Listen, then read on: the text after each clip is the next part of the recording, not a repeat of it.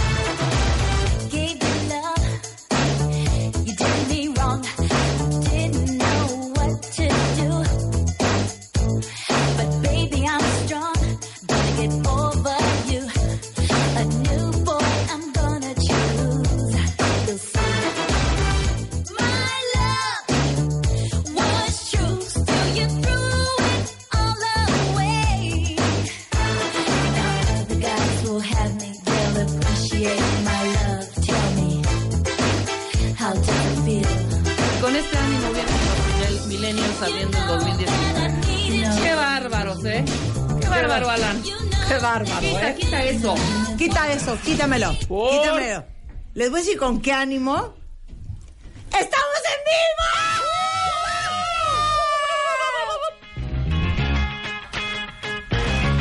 Una cosa bonita, una cosa adulta, una cosa celebratoria, pero sobre todo una cosa que representa la desesperación de ustedes, la mía, la nuestra, de estar juntos de regreso. ¡Súbele, Willy!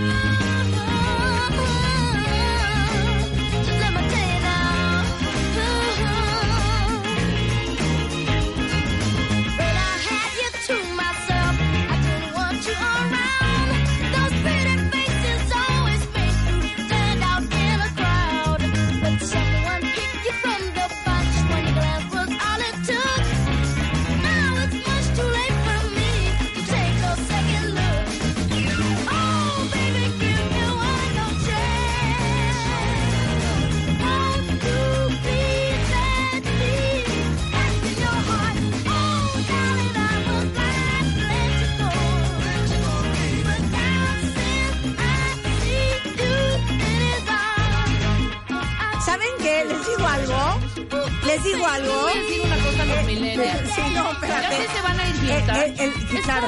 Está Alan. Ay, ¿no O sea, les gustó? Lleva sin verme nueve días de enero, más los otros 20 de diciembre. Y así me reciben. Pones una rola de la zona rosa. Así me reciben. Qué bárbaro. Qué Del bárbaro. Geops de 1979. ojo. Exacto, hijo. Qué bárbaro. Cuentavientes, ya estamos juntos y nadie nos va a poder separar. Les digo algo, me acabo de dar cuenta ahorita que de verdad agradezcan que Rebeca y yo tenemos el alma que tenemos. Sí. Juvenil, Juvenil. espontánea, Moderna. moderna, Actual. actual, dicharachera, Exactamente. jovial. Jubilosas. Porque les digo una cosa, la gente de nuestra edad no es así, ¿eh? Exacto. Para La nuestra ejemplo, Primero se anda orinando de que. Mario lo ven en calle. A Vidal Schmi lo ven cantando y a Tere la ven prendida. Exacto. ¿Qué quieren que les pongamos? ¿Palito Ortega o el pirulí o qué? Sí, no, ya somos más mayores. Claro que no. Son nuestra misma generación. Son de nuestra generación. Somos 50 ¿Cuántos años tienes, Vidal? 59. Bueno, No, ya es tanto. mayor. Bueno, ok, no tanto. Pero Mario. Ya casi 54. No, tú Marco, sí eres de sí. nuestra generación, hijo. No, Tere, Tere tú ya te- es mayor también. No, Tere tiene 49, ¿no? 49 entrados en 57. Bueno, o sea, Vidal y Tere, ok. Pero Mario no somos tiene una sesenteros. juventud distinta. ¿Por qué Totalmente. tengo que bailar? Eso no, no, no Y necesariamente. menos Michael Jackson. a ver. y ahora. A, a ver, esta. Esta.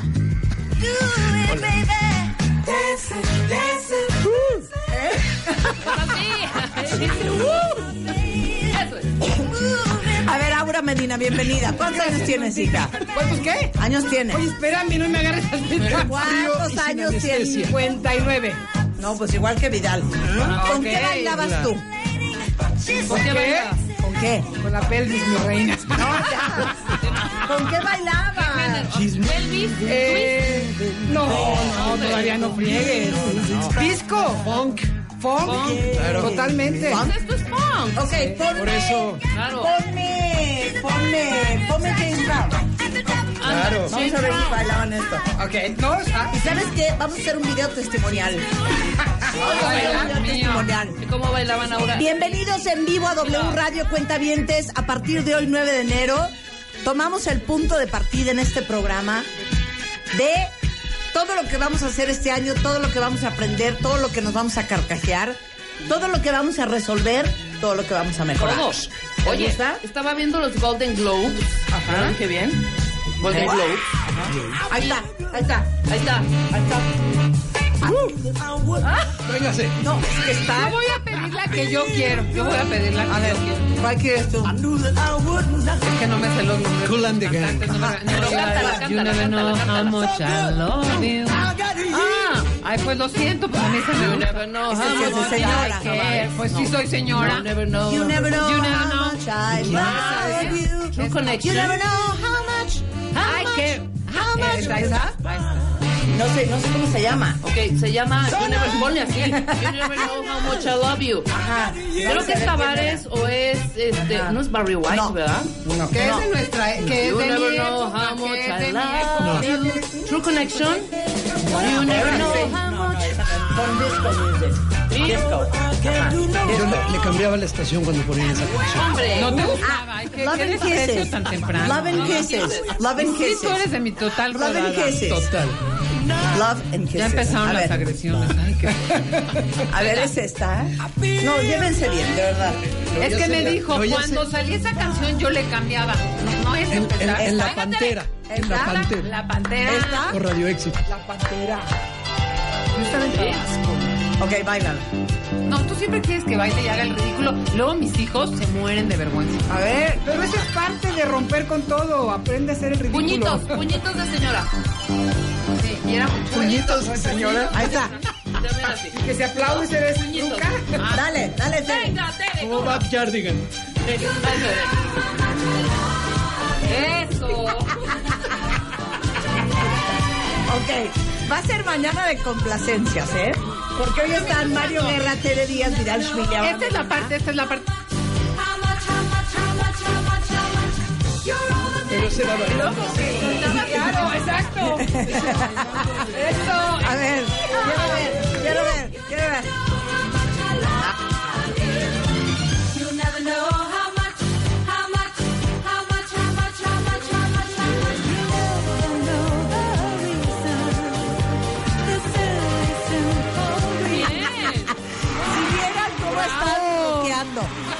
Eso tienen la autoridad moral. Pero ¿sabes qué? Reparó, ¿eh?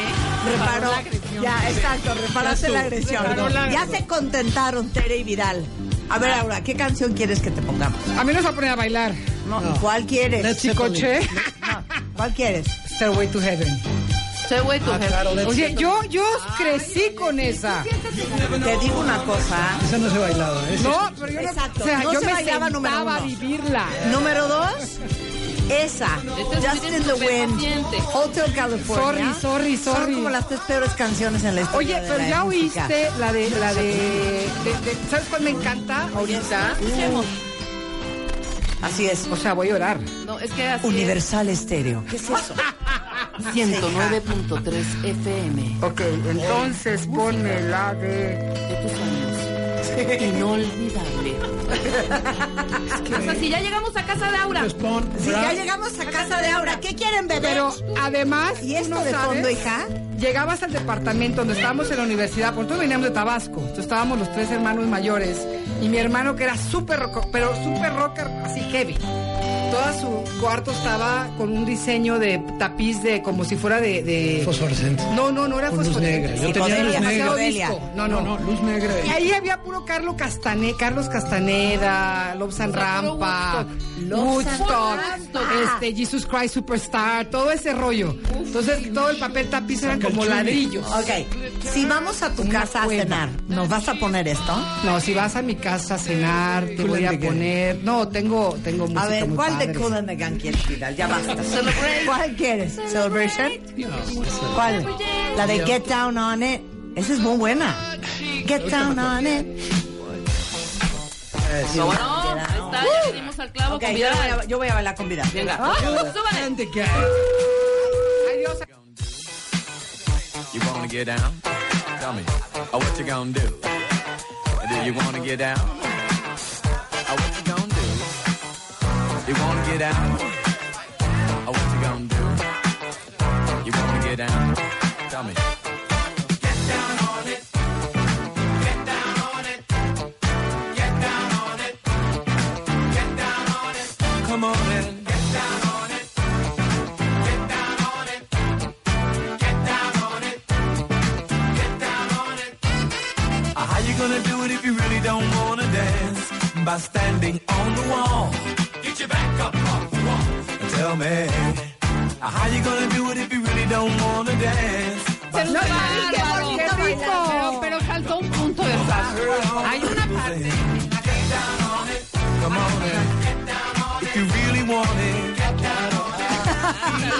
No, no bueno con los pasos eróticos. Pasos eróticos. Mario. Mario. No, yo nunca bailé. Mario.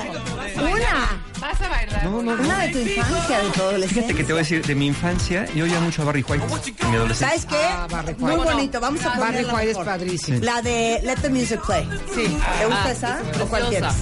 Me gusta más la de My First, My Last, My Everything. Ok, My Ay, First, My Last, My Everything. Muy bien, Mario. Mario, aunque no lo crean, tiene corazón. Así es. Mario tiene es. corazón. Mario fue un hombre romántico. Aunque no tenga pies bailarines. Aunque no tenga pies bailarines. O sea, él pero se los de, corazón no, yo no quiero bailar, gorda, que, que te saque Jorge. Este, no, mejor yo me quedaba con Jorge Chávez Trago. o sea, eres de los de no bailar. Exactamente. ¿Tú eres de bailar? Yo sí. ¿Tú eres de bailar? Yo tengo que todo. tener ese ánimo y esa persona. ¿Tú eres de bailar, Vidal? Sí. Se me hace rarísimo no bailar. Yo soy súper bailadora. Yo soy de súper bailar. Toda la Yo noche. era de mucho bailar y luego... O sea, si, si no bailo, no me la pasé bien. ¿Esta? ¿Esta? Ay, muy bonito. Ahí está. and me. We've got it together, baby.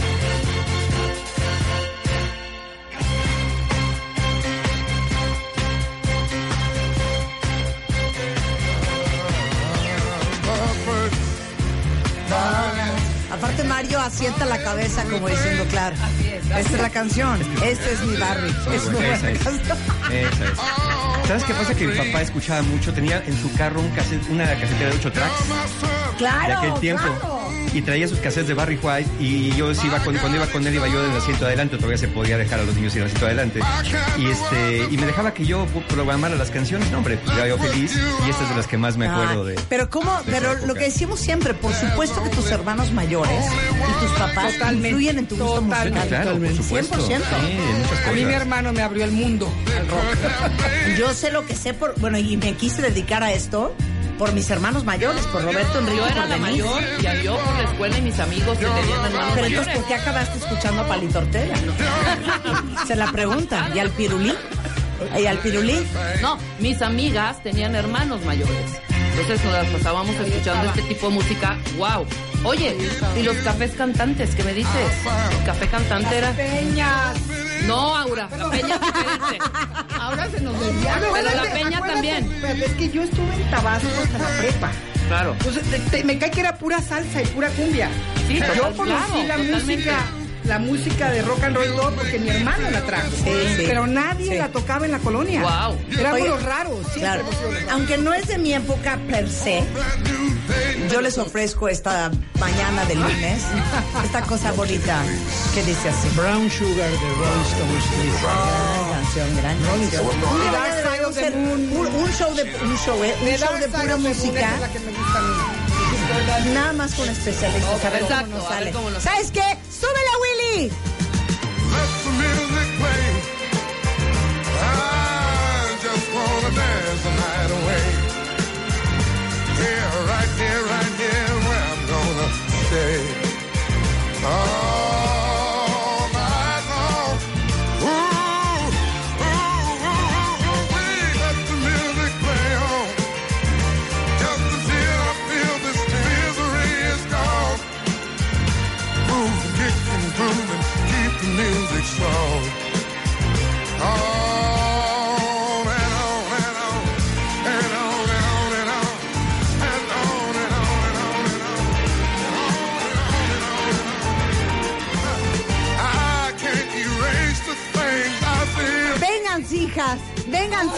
vénganse. Oigan, cuentavientes, bienvenidos al programa y les digo una cosa. Qué curioso que estemos abriendo con este estilo de música, porque les digo algo. En este 2019, back to basics, ¿no? Yo creo que lo simple, lo básico, lo, lo de siempre, lo de toda la vida. Eso es lo que funciona. Porque hoy está aquí Tere Díaz, Aura Medina, Mario Guerra y Vidal Schmil, justamente para hablar de qué onda con nosotros en este 2019. Y esta es una mesa infernal dedicada a ustedes, para ustedes, eh, inspirada en ustedes, con cuatro de nuestros es- especialistas más picudos, de todas las metas que se plantearon para este nuevo año. Les vamos a decir cómo mejorar desde sus relaciones personales, pero los hijos. O sea, básicamente es un matamesta con las mejores ideas que les podemos dar arrancando este año para que nos pongamos a pensar, a chambear, a crecer y a trabajar. ¿Digo bien o no digo? muy bien. ¿Estamos de acuerdo? Precioso. ¿Qué traen bajo el tintero? ¿Qué haces bajo, traen bajo la manga? ¿Qué van a hacer cada uno? Monerías. Tu pregunta y nosotros Pues sabes qué, yo diría que con, con- hablando de, de la música que nos gusta y de la trayectoria que tenemos, creo que sí hemos sido testigos de cómo se han ido transformando, cómo mucha gente quiere aplicar hoy, 2019, cosas, porque vienen las ideas de hace años recien- recientes, hablando de un siglo pasado, que no funcionan y por eso las parejas entran en complicaciones y en conflictos porque no estamos viviendo 20, 30, 40 años después ideas que todavía se quieren aplicar. Y yo creo que es, yo creo que la mayoría de nosotros hemos visto esta transformación y hay que ver que sí sale hoy, que Sí, sí, sirve y- y hoy, que- para no ponerte el vestido de primera comunión y, y- y te aprieta, ¿verdad? Pero- Pero existe la primera comunión. Pero sin embargo, yo creo que sí hay valores como que han trascendido el tiempo, ¿no? Es que sí, hija.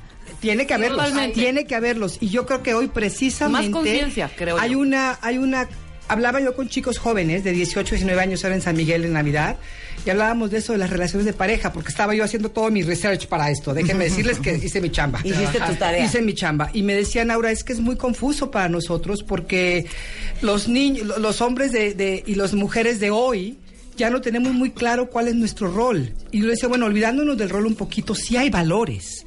Y empezamos a hablar de valores y en la mesa hablamos, inclusive estaba ahí un americano, estaba una canadiense, estaba otra gringa. O sea, lo que quiero decir es que al final todos llegamos a los mismos valores y éramos diferentes décadas, diferentes nacionalidades. Fue muy interesante cómo llegamos a cinco tipos de valores, digo, por decir algo, ¿no? Muy en común, no importando la fecha de nacimiento, no importando el lugar, el origen.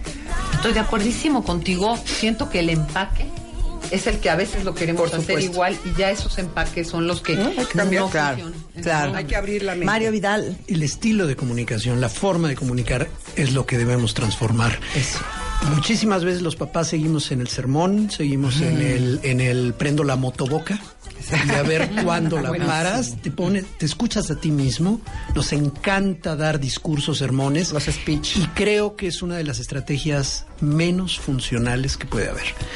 El chavo entra en modo avión, ya cuando te mira con ojos de que ya Es que qué de- de, triste. cuerpo presente, ya se Sí, te fue. Claro, pero es bien triste, ¿eh? porque con la edad, si algo tienes, es un acervo ex- de experiencias impresionante, que es delicioso compartir y de manera repetitiva. Pero ¿sabes Así qué se es le lo que llama. yo- o sea, a no hay cosa que disfrute más que sermonear a mis hijas. Claro, y escucharte Es- a ti y escucharte y tu a ti mismo lo que has aprendido, lo sabio que eres, la sabiduría que puedes darle a estas generaciones nuevas y sobre todo cuando uno sabe hablar muy bonito, Ah, suena claro. todavía más cabrón. Claro. Y sobre todo cuando uno cree que sabe más que el Claro, otro. claro. Y creo que es, es- lo que repetimos nosotros también. Eh, eh, también seamos comprensivos con nosotros mismos. Son los patrones que vimos desde la infancia, todo lo que la cultura nos fue metiendo, qué es lo que teníamos que hacer. Y, y en este caso de llegar a la paternidad o en el caso de llegar a la vida de pareja, pues lo que podemos hacer es replicar aquello que vimos porque no vimos otra cosa. Pero tampoco nos hemos dado la tarea de aprender qué es lo que realmente puede funcionar en esta evolución de las relaciones, ya sea con los padres, ya sea con la pareja, ya sea con los amigos, las sociales, pues finalmente van evolucionando y, y justamente lo que decía Tere, aplicar modelos que funcionaron en, en un estilo de vida que está cambiando, pues va a generar un choque ahí. Pero la idea es que no tenemos otros, no, no, no, no buscamos otros modelos de donde aprender, sino replicamos los de los padres o los que vimos en nuestra época. ¿no? Totalmente. Regresando del corte, Por de eso vamos a hablar. ¿Eh? Por eso seguimos. Exacto. Regresando del corte, algunas ideas que inspiran para este 2019 cuentavientes. Sé que todos morimos por contar nuestras vacaciones. Prometemos Ay, sí, Marta. que mañana les cuento el viaje a Botswana, Sudáfrica, wow. a Zambia, cuando casi pierdo la vida, cuando estuve al borde de la muerte, cuando luché con ese león en la sabana africana, todos se los voy a contar. Pero les digo una cosa, no quiero des- eh, desaprovechar y despreciar el tiempo que tenemos hoy con, con estas, estas cuatro personas que son muy relevantes para nosotros y para todos ustedes, en contarles Rebeca en una canoa en el Caribe mexicano, pues cosas que sé que se van a carcajear, pero mañana con más calma. Lo contamos Prometemos que contamos todo. Hasta mi visita con el, el, el jeque árabe, ¿no? Con Claro, el, con el, el- totalmente. el rey de Dubái. Todo, todo eso lo vamos a contar Tu mañana. nombramiento. Mi nombramiento como embajadora cultural México-Dubái. Exacto. Internacional Muy Mundial. Todo eso mañana va a suceder. Regresando del corte nos ponemos a chambear. Bienvenidos a todos de regreso a W Radio 96.9 a partir de hoy, en vivo.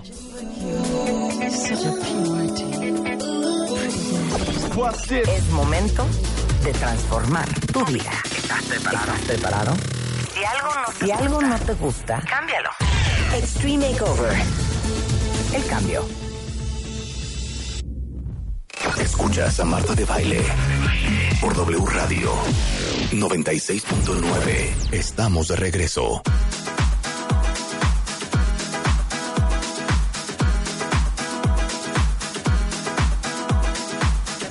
10.33 de la mañana en W Radio. Y sí, cuentavientes, estamos de regreso, todos listos. Papel y pluma en mano, corazón abierto, mente abierta.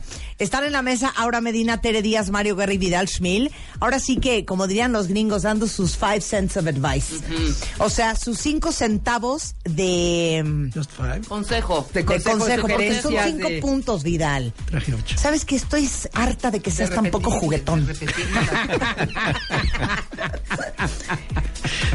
Cinco puntos para mejorar tus relaciones personales. Con eso vamos a empezar con Mario Guerra. Buenísimo. Y todo el mundo mete su cuchara y todo el mundo opina. Exacto. Arráncate, Venga. Mario, vas. Mira, yo diría, el primero es habla sin querer dar la lección y escucha sin defenderte. Me encantó.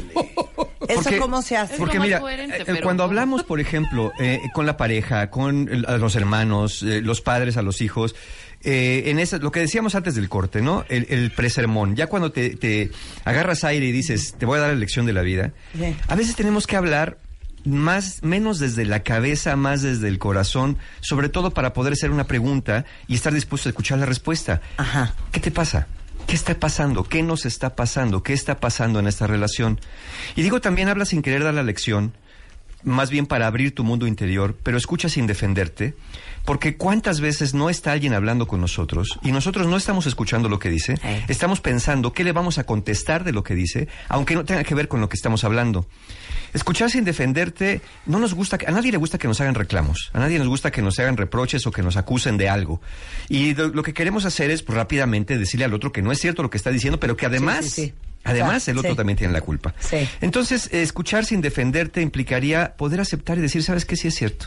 Sí, sí te he gritado, sí me he portado mal, sí no he tenido paciencia. Sí, tienes razón. Y sabes qué, y sobre todo, y, y- y- y Vidal tal vez no me deje mentir, este Vidal Schmil, es con los hijos, sí, sí me equivoco. Yo Claro. también me he equivocado. Claro. Y, y no, no lo sé todo. ¿Quieres hacer un simulacro? Hagámoslo. Venga. O sea, échame, échame el, el sermón Échame la y, culpa. y- y- y escuchas y, este, y, defiéndete como una perra. Venga, échame O, el me- o sermón. yo me defiendo como una No, perra. tú échame el sermón y yo me defiendo como una perra. Me va a costar mucho trabajo porque el sermón no es lo mío. No, yo sé, yo Ah. sé. Yo sé. Haz el esfuerzo. Y se ríe sacarronamente. Corre, ¿sabes qué? Corre. Ok. Te digo una cosa, mi amor. Sí. ¿Sabes que Vidal me está viendo? No estoy de acuerdo. No estoy de acuerdo. Te activa tu niña interior. Sí, exacto. Piensa que, que Vidal es un hijo más. Piensa que es un hijo más, Vidal. Ok. Te digo una cosa. El pobre hijo. Estoy viendo que está a los sufriendo. dos. Te voy a decir una cosa. No, pero él es mi pareja. Sí. Por eso Ok, yo soy hijo. el ok, hijo, ok. sí. Te voy a decir una cosa, mi amor. Y oye, ve lo que te voy a decir. Se me hace cañón que cada vez que salimos, no puede ser que estás tarde. Todos estamos esperándote en la puerta. Siempre llegamos tarde a, to- a to- a todas partes. Y te digo una cosa, se me hace súper irrespetuoso que no respetes el tiempo de los demás. O sea, no puede ser que en Navidad dejaste a tus papás esperando. El 25 llegamos una hora y media tarde a casa de mis papás. Casi perdemos el vuelo de la vacación porque tú, obviamente, estabas tarde. Y encima de todo, ni siquiera tienes los pasaportes organizados ni nada. ¿Ya? ¿Eso es lo que me quieres decir? Mira, te voy a decir una cosa. Eso calienta. ¿Para qué? Eso calienta. ¿Para qué? ¿Para qué me apuro? ¿Ya acabaste? Si te Tú eres la voz interior horas, de Mario. Horas en arreglarte, horas en escoger la ropa, horas en hacer la maleta. ¿Sabes qué? A mí me harta eso. ¿Eso qué el tiene que ver? ¿Eso qué tiene que ver? No, tiene que El ver día de. Navidad yo estaba ya lista. Yo estaba ya lista. pero Todos después de esperábamos cuántas horas. No grites. Cállate, de Vidal. cuántas horas. Cállate. No Vete a grites, jugar con No, no, no, no, oye, no le hables al niño así. El niño no tiene la culpa de nada. El que tú estés neurótica, No, no, quiere, no, No es espérate, pues neurosis, güey. no, es neurosis. No es neurosis. ¿Cómo te vas a ser es hombre que si neta eres estoy hasta la madre. Estoy hasta la madre. Pues sí, pues por- porque así eres tú, porque de todos te estresas. ¿Sabes qué te interesa a ti? Te interesa quedar bien con la demás gente. No te interesan tus hijos. Ve cómo está Vidal todo pálido ya. ¡Eso duele! ¡Eso, Eso no te duele! interesa. Te interesa la vecina, te interesa la loca de tu madre, lo que esté pensando. No es que me interesen, güey. Es que yo ¿Saben qué? respeto a la gente. ¿Saben qué? Los dos, váyanse al diablo. Yo me voy con mis amigas. Ahí está, ahí está, Vámonos, lo que, amigo, vámonos. ahí está lo que le has enseñado a tu hijo. Eso es lo que le has enseñado a tu hijo. A que sea irreverente, a O que sea, sea respetuoso, a que sea majadero. Es que, es que les digo algo, sí o no, sí son los pleitos. Así es. Así es. Y no hay cosa que me reenfurezca más eso, que la gente en vez de escuchar se defienda. No, la voltea En vez de decir, ¿sabes qué, mi amor? Te la pago. Te la pago y te la pago cash, full price. Tienes razón. Las dos veces estuve tarde. Muy mal yo. Sí, ¿Ya? pero no, no hay una No, hay otra ¿Ya? respuesta, es, pero no pasó nada. ¿Por qué te pones así? ¿Qué pasó? Ni se enojó la abuela, ni perdimos sí. el avión. O sea, el típico de estás loca, porque ¿qué pasó? Nada más otra. alteraste el ambiente. Ahí te va otra. Exacto. ¿Y ahora qué? ¿Ahora qué? ¿Cuál es tu reclamo de ahora? Ah, claro, claro. Como ya estoy hasta, Hasta la madre de que de- no hay paguen. Es que paguen. Ahora, hay una- Acepten, paguen. Hay una forma también de manejar esto que dice Mario que me parece muy interesante, porque sí, esto de yo digo y tú me escuchas y yo escucho con empatía es básico, pero ¿cómo lograr llegar a ese punto empático si estoy tan llena de cosas? Claro. Si estoy hasta el gorro de Sí, todo. si estás ardida y sí enchilada. necesito primero hacer un pequeño trabajito de sacar un poco lo que yo traigo en la cabeza y en el enojo, no con la persona. Por eso, vayan a alguien pegarle que te una ayude, almohada. Exacto, o agarras, tomas una raqueta y 100%, pegas un 100%, poquito. pero Sí. ¿sabes qué? Yo sí te lo pago. Acepten, no, no estén buscando culpables. No estén buscando cómo parten el pastel en dos, cómo buscan corresponsabilidad, cómo le echan parte del paquete al otro. Paguen lo que hicieron mal. Y Fíjate que esta conducta de defenderte, eh, eh, hay que decirlo así porque es un estilo, pues Sí. no es que tenga que ser de hombres y mujeres, pero es un estilo, es un estilo más masculino. Es un estilo. Es lo que, lo que, lo que solemos ver siempre, eh, o generalmente, que es un estilo muy masculino, el de estarse defendiendo y no asumir las responsabilidades. Lo masculino tiende más a exteriorizar las culpas, lo femenino tiende más a interiorizar las culpas. Es decir, eh, el estilo femenino puede culparse de cosas hasta que no tuvo nada que ver, eh, en este, en este pensamiento muy culpígeno, y el, y el estilo masculino es yo, todo mundo está equivocado menos yo, todos son unos imbéciles menos yo, todos están mal menos yo.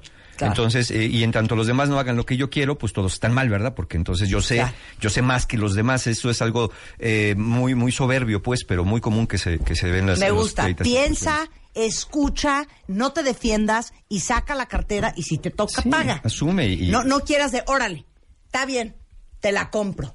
Estuve tarde.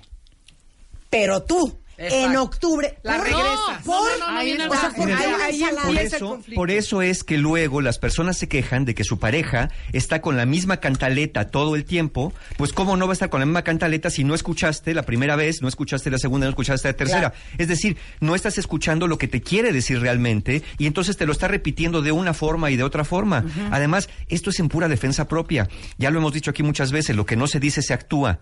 Y si tú no permites que la persona hable y que y no se abre un espacio en las relaciones para poder expresar las quejas y los reclamos, la relación se va a ir yendo al hoyo poco a poco porque se va a ir acumulando resentimiento. Claro. Entonces, ok, tú me la hiciste, órale, te la voy a guardar. Pero el día que necesites algo, el día que me preguntes por algo, el día que pidas mi ayuda, te voy a decir, no te voy a decir, acuérdate, nada más no lo voy a hacer. El día que te vea corriendo, mi amor, ¿no viste las llaves del coche? No.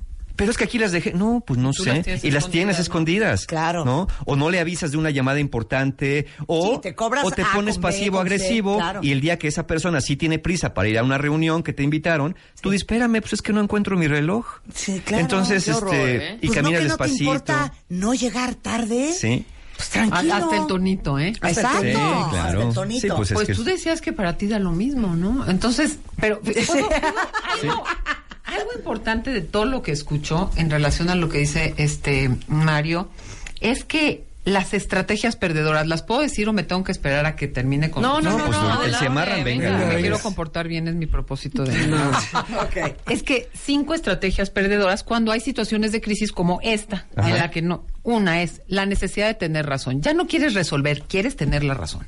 Ok, a lo mejor de veras el otro la regó, lo que sea, pero quieres que te digan, ah, ¿verdad? Pero dímelo. Dime, ¿verdad que sí? Y entonces ahí andas haciendo investigaciones y encuestas. ¿Tú qué opinas? Sí. Pero ¿verdad que tú lo viste? O sea, la necesidad de tener razón, una pérdida de tiempo, nada más para si ven como yo estaba bien. Dos, controlar. Ya cuando no puedes es hago una serie de cosas, te quito herramientas para llevarte a donde yo quiero. Esa es otra estrategia. Oprimo a alguien para que me obedezcas.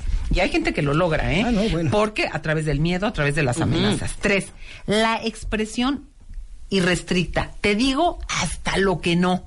O sea, ¿qué necesidad de soltar información, opiniones, expresiones, porque el otro día te vas al pasado? Es que hay que ser sincero pero sensato. Es que es decir, todo y más que no se necesita para resolver el problema. Que, que no se necesita, paréntesis, que es la famosa ensalada de la cual hablamos siempre. Estamos hablando de que estuviste tarde el 24 y el 31 y de tu impuntualidad. No estamos hablando de mi problema de bebé. No, estamos no, hablando, exacto. no estamos Como hablando tu de mamá nada no más. te recogía temprano en el kinder. Exacto, ¿tú crees estamos que no hablando de esto. Acotémonos a lo que es el tema. La no hagan una represalia. pinche ensalada. Luego es la represalia, busco la manera de decir algo de esto, de vengarme, de esconderte las llaves, etcétera, etcétera. Y otra estrategia que me dirás, Mario, y los compañeros, y también es más masculina, es me retiro. Como que te Ah, hago sí. que sí, Sí, claro. pero sí, luego al ratito hablamos. Este, mejor de plano no te oigo, porque también se hace esa sordera que de la que, que decía Lo Vidal. pasivo agresivo que decía Mario. Sí, pero yo no te oigo. O sea, me retiro, pero no a veces hay que, a a veces hay que retirarse para calmarse. Claro. Y, a- y es importante, y muchas mujeres, háblalo ahorita, te vas a volver a Sí, ir. No, que es se que calme, Sí. que se calme, gárgame, ¿me entiendes? Pero con la promesa de regresar, porque el abandono deja en el limbo aumenta el resentimiento y entonces se generan todas estas estrategias. Sí, yo creo que los problemas importantes tenemos que hablarlos no en una sola sentada, no en una sola sesión. Esta, esta creencia que nos han dicho, no se vayan a la cama enojados, ¿no? Pésima. Nos ha generado muchas noches de desvelo y ya como a las cuatro y media de la mañana dice, me tengo que levantar a las seis, voy a dormir una y media, así lo que tú quieras, está bien ya, ahí nos vemos. Sí. Este, cedes por, por cansancio, cedes por agotamiento, pero ¿cómo se ha visto que con, con cansancio, con agotamiento y con el estado emocional alterado podamos resolver algo que tiene que resolverse desde lo racional? Yo creo que tendríamos que empezar a pensar en resolver conflictos no en un solo día, no en una sola sesión, sino en diferentes conversaciones cortas, donde digamos, ¿sabes qué? No me estoy sintiendo, me, me estoy enchilando, dame Sí. chance tantito, déjame tomar cinco minutos, eh, pero sí retomar la conversación, porque muchos aprovechan eso como la puerta de salida, después dice, ya no me dijo nada, ya se le olvidó. Claro. ¿no? Ya le dije que íbamos a hablar, ya no me dijo nada, entonces quiere decir que estamos bien. No, Claro. quiere decir que se está guardando ahí. Y tiene un punto la cuentaviente que dice, híjole Marta, nada más otra cosa. Cuando uno paga, que no sigan y sigan y sigan dos horas más. Pues es que sí. Eso es cierto. Si alguien paga, ya, cuenta Sí, ya. saldada. Sí, ya Final se de la conversación, ya se claro. Eh, no, no, no empiecen de, bueno, ok, lo acepto. A ver.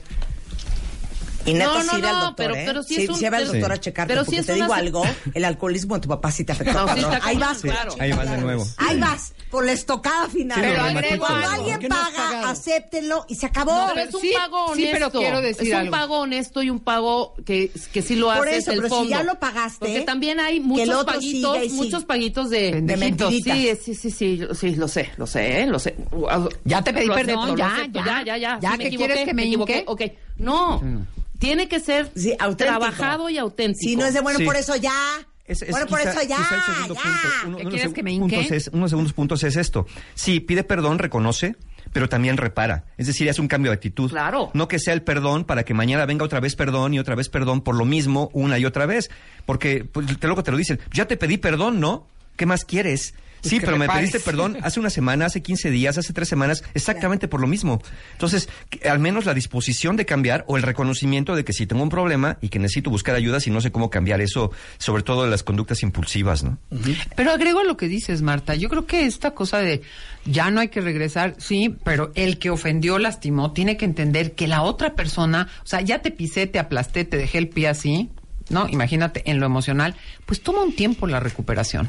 O sea, no es que se le estés cantando, regresando a lo mismo eh, eh, y cobrándote, pero hay un tiempo. Ay, ¿por qué no estás feliz? Ay, ¿por qué? O sea, yo creo que retomar la confianza, eh, dejar pasar la ofensa, no quiere decir que estés de jeta y cobrándotela y haciendo esta- estas, estas, estas Pero toma tiempo. Pero toma un tiempo. Entonces, ya te jodí, ahora me aguanto a que tú retomes la confianza un rato y que puedes estar a veces sacada de onda, más callada, medio dudosa o hacer una pregunta porque te entró un poquillo la cosa de, híjole, no vaya a ser, ¿no? Hay que entender Yo que los que esto es procesos también son especialmente así, cierto ¿eh? en la infidelidad esto, ¿eh? esto es especialmente Sí, cierto sí, porque no es nada más de bueno sí ya ya este fue un desliz, este sí me, me ha tocado pacientes que Fue solo sexo. fue un desliz y de dos años, ¿no? Ese ya no es desliz, ese ya es un tobogán permanente. pero pero más allá de eso eh, a la persona que que fue llamémosle así que padeció la infidelidad eh, se, se le van ocurriendo cosas, van haciéndose preguntas. Oye, ¿y aquel viaje? ¿Y aquella Navidad? ¿Y aquello que me contabas? ¿Y a dónde más iba? Hay ¿Y muchas preguntas. regalito? Hay muchas preguntas que se van quedando en el tintero que la persona que cometió la infidelidad quisiera que no se volviera a tocar el tema, que fuera el perdón y ya. Pero no es tan sencillo y no es porque haya que estar pagando y no que te la estén cobrando a cada rato. Pero sí, la persona, la persona quiere entender qué puede hacer o qué hizo mal o qué ocurrió en la relación, porque lo que están buscando es reparar. Entonces, yo siempre he pensado que es importante reparar siempre que sea posible. Y hay que estar, obviamente hay, hay ciertas preguntas que no convienen, ¿no? Por ejemplo, ¿y que disfrutabas el sexo con ella? ¿En qué ¿Y, qué- postura? y cómo lo hacías? Eso ya se vuelve No, algo no, no. muy dañino. Era que- triorgásmica. que no conviene importa, que no conviene ni preguntar ni responder pero hay ciertas cosas que la persona sí quiere saber para tratar de entender qué es lo que está pasando y dónde estamos parados en una relación y, y mira a mí no me preocupa tanto qué sentías respecto a la otra persona me, me- me preocupa qué siente respecto a mí Claro. entonces hagan preguntas respecto a ustedes relación, a la relación qué es lo que quieres qué es lo que esperas pero pero que esto que más allá de pedir perdón tiene que haber una posibilidad de reparación, es importante. Si la reparación se ve sobre la mesa, las preguntas van a ir disminuyendo y las actitudes pueden ir cambiando. Y hay, Y es, ¿Y perdón, uno se hay- puede cansar de reparar? Sin, sin- Ah, sí, oye, claro. pues Ya que sabes, tú nomás bueno. imagínate un tubo que tiene fuga, lo reparas, lo reparas, lo reparas, y sigue teniendo fuga, ¿sabes qué? Dices, ya voy a cambiar el tubo. Claro. Porque aquí el Y problema además es... hay que entender una cosa, aquí de base está la confianza, Mayor, ahorita que hablabas de la Claro. infidelidad y de muchas cosas, no nada más Muchas infidelidad. cosas. Obviamente, cuando hay un acto de infidelidad, lo que se rompe es la confianza y la confianza cuando se rompe toma mucho tiempo Exacto. volverla a construir. Develar un secreto. Por supuesto, Tomar algo tuyo y no cosas. avisarte. Nunca falta el que llega a su cuenta de banco y ve- ya le faltan no sé Y eso es lo que decía, ¿no? Es que yo lo iba a regresar en, el- con el... En el Y, y no es nada más decir, como decía Mario, ay, perdóname ya, la palabrita perdón no tiene la magia de borrarlo todo. No. Exacto. Es- porque además tiene que- a mí el perdón de hecho cuando me dices que perdón a mí me da como media media me empiezo a sentir como como rara porque de veras hay un con- hay un- una idea de la gente de, de que ya con pedir perdón ya lo ya lo borré todo Llevando No, esto a la no. educación No es infantil. un acto, es un proceso. Llevando esto a la educación infantil, muchas veces le pedimos al niño, dale una disculpa, pídele una disculpa a tu hermano. Sí. Perdón, Oh. eh, eh, le vale. Y claro Tiene que haber, el proceso de reparación es una de las estrategias pedagógicas más funcionales. En un niño y en un adulto. Por supuesto, pero supuesto. hablando ya dentro de mi línea de, sí. y de de qué manera podemos ayudar realmente a los niños a reparar, es que verdaderamente haga un acto, aunque sea simbólico, de compensación. Y eso va mucho más allá que decir discúlpame. Y también que Y una sienta el conciencia. niño, ¿no? Permitirle que sienta también. Ah, claro. O sea, es- ha- hay una sensación, si yo no siento el dolor de haberle hecho esto a alguien que yo quiero, si yo no si yo no me doy cuenta realmente de lo que pasó, si todo va a un nivel de mente, no estoy reparando, mentira que, o sea, Una es culpa es todo- adecuada, sí, una es como, culpa genuina. exacto, hay una necesidad. El otro día me decía alguien es que me duele muchísimo haberle hecho, pues siente ese dolor, siente ese dolor profundamente para que cuando lo quieras volver a hacer, lo pienses dos veces. Al final del ¿No? camino, como mamá o como papá, una sugerencia para el 2019 es que controles lo único que puedes controlar. Es decir, tu propia respuesta. Buenísimo. Tu respuesta emocional, no la del niño. Vamos a poner que puse una consecuencia porque le pegó a su hermana, lo alejé, no le permito estar en cierto lugar. Eh, y el niño me dice, "Pues no me importa. Vamos a suponer que tú pones una consecuencia, quieres aplicar una sanción que restrinja la, la- la conducta, y el niño te dice, pues, me vale, o el adolescente, "Ah, pues, me vale, y se va a su celular. Y tú te revuelcas porque lo que quieres es que la niña sufra. Pague, claro. Que le duela. Para que sufra la Sí, sí, sí, canalla. porque, porque tenemos el, el razonamiento erróneo de que el dolor produce conciencia. Fíjate, el dolor la va a llevar a la iluminación. No, no, no, no es el dolor, pero sí es la conciencia de, lo- de mi responsabilidad, Ah, eso es de lo que yo hago. No es agradable Lo siempre. que te está, o sea, obviamente es mi, si soy una adulta y, y hago algo que a ti te cause dolor, yo puedo decir, bueno, ni modo, pues tú eres, yo, yo así soy. De hecho, así me ha pasado, ¿no? Con gente, es que yo así soy, ¿qué quieres que haga? Claro. A ver, sí, yo, así yo hablo eres. de la educación al niño, perdón que me salí del tema no, de no, pareja. No, no, no, bien. Pero Ahí empezamos. justamente el punto es cuando los, los padres de familia queremos que el niño tome conciencia por medio del dolor. Y al ver que el niño aparenta que no le duele, Claro. tú te enchilas. Claro. Porque lo que quieres es que responda con esa fantasía que traes de conciencia a través del dolor. Es la reparación. Vuelvo al punto. No siempre es agradable esa, con- esa toma de conciencia de que No, hice no daño. es. No lo va a ser. No No lo es, no es. No ni lo en es. los niños ni en los adultos. No lo es. tampoco. No es. que lo padezca, pero mi intención no es que le duela, mi intención es que tome conciencia. Exacto. Y lo que yo puedo controlar es mi forma de responder, ser consistente en el límite que estoy poniendo, aunque mi hija haga ojos de que no le importa, que no pasa nada. Claro. Ok, Suplique. pero suplique, lo que sea. De todas maneras, no vas a ir a Oye, esta pero fiesta. qué, Sí. qué, qué profundo y qué interesante lo que acabas de decir. Que creemos que la conciencia llega a través del dolor. Sí. Porque eso aplica también. Herencia judeocristiana. Uy, sí, la idea del castigo. pero eso aplica también para el pellizco. Sí, El claro. jalón de patilla. Ah, claro. Las nalgadas con la mano, con el cinturón. El jalón de pelos. Y la mirada de desprecio. Todo eso es dolor. Dolor. Sí. ¿No? Eh, retirar tu amor incondicional. Eso es dolor. Entonces, ¿cómo creemos que para formar a los hijos hay que meterles dolor? Así es. A veces físico, a veces emocional, pero es a través del dolor. Y la tendencia, cuando tú tienes Está- dolor, Es terrible, está es cañón. terrible, ¿eh? Voy a repetir algo que mencioné en un programa anterior y es cuando tú te conviertes en la fuente de dolor de tus hijos, los hijos tienden a alejarse de ti. Claro. Y como no pueden irse porque dependen de ti, mienten. ¿Quieres un hijo mentiroso? Prodúcele dolor. Claro. El dolor es el camino directo a la doble moral, es el camino directo a la, A la mentira. Yo quisiera, yo humillación, a la mentira. decir algo. Y a la Cuando te desvinculación. dije Claro. del dolor, en realidad yo no me refería al castigo externo o al dolor que se me da desde afuera. Sino al dolor Sino la- cómo, y te voy a poner un ejemplo muy claro. Hace muchos años cuando yo estaba viviendo algo que sentí profundamente, de veras sentí la herida de abandono. Mi sensación fue sentarme y llorar no por mi dolor, sino por el dolor que yo le había infringido a mi hija cuando ella era chiquita. Sí. Me recordó terriblemente. Es muy fuerte. Y fue un dolor tan, pero no fue un dolor que alguien me hizo de afuera. Sí. Fue algo que surgió de tener esa empatía, de poderme conectar con lo que realmente estaba pasando y reconocer lo que yo había hecho. Y de ahí sí fue un acto de reparación consciente, profundo, y decir "Ta, esto y sentarme con mi hija y las dos llorar juntas.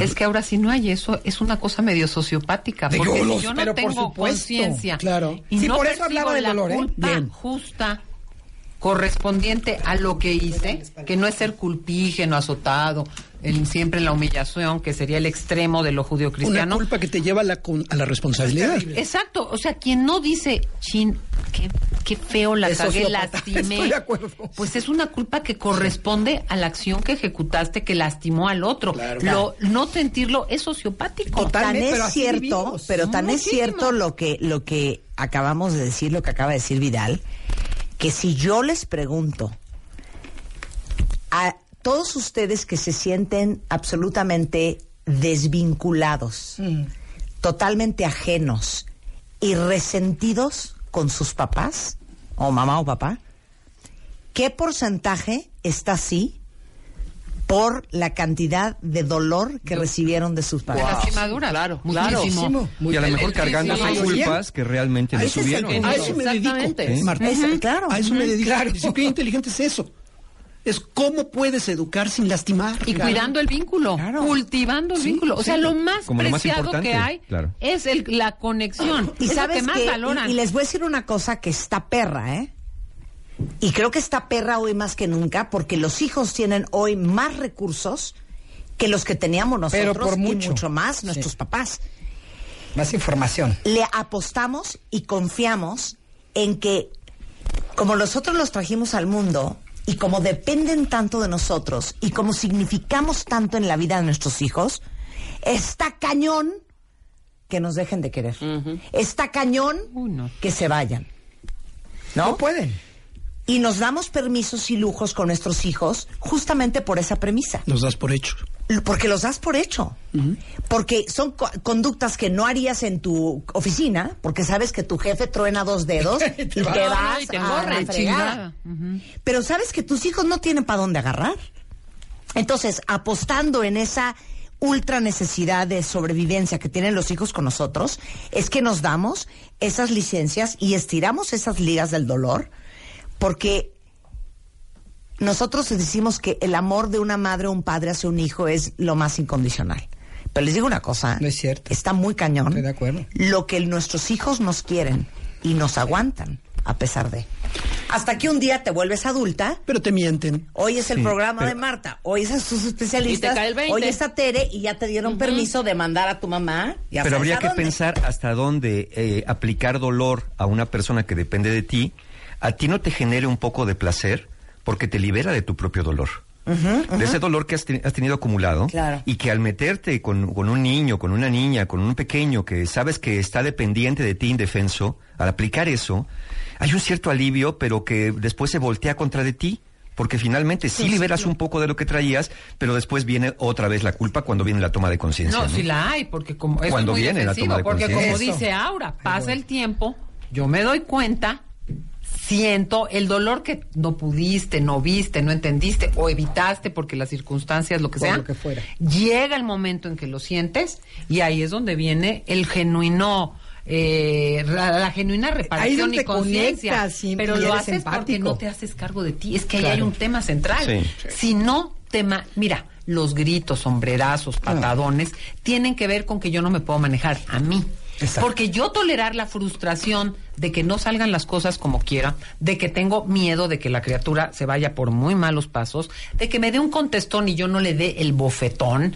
O sea, una serie de cosas que tienen que ver con mi adulto, porque si no, hay veces a papás a nivel niño, ¿eh? Pues es que, y llegan señoras, y a mí me mandan, ¿eh? Pacientes, películas que tomaron, ve cómo me contesta la niña. Ay, no, bueno. ve, hasta el perro, y toma el perro, obedece. O sea, a nivel, ¿me entiendes? Sí, o sí. sea, a nivel, porque tú te tienes que posicionar, perdón, tú eres el papá o la mamá, tú tienes mayor responsabilidad. Y si te manejas como niño, ¿de dónde quieres que la criatura lo que puedes. reaccione bien? Claro, controla lo que O sea, puedes controlar. Tu respuesta, Claro, no la y del lo niño. que Y, es una- es y lo más difícil es la madurez emocional, porque Claro. aguantarte y morderte el huevo.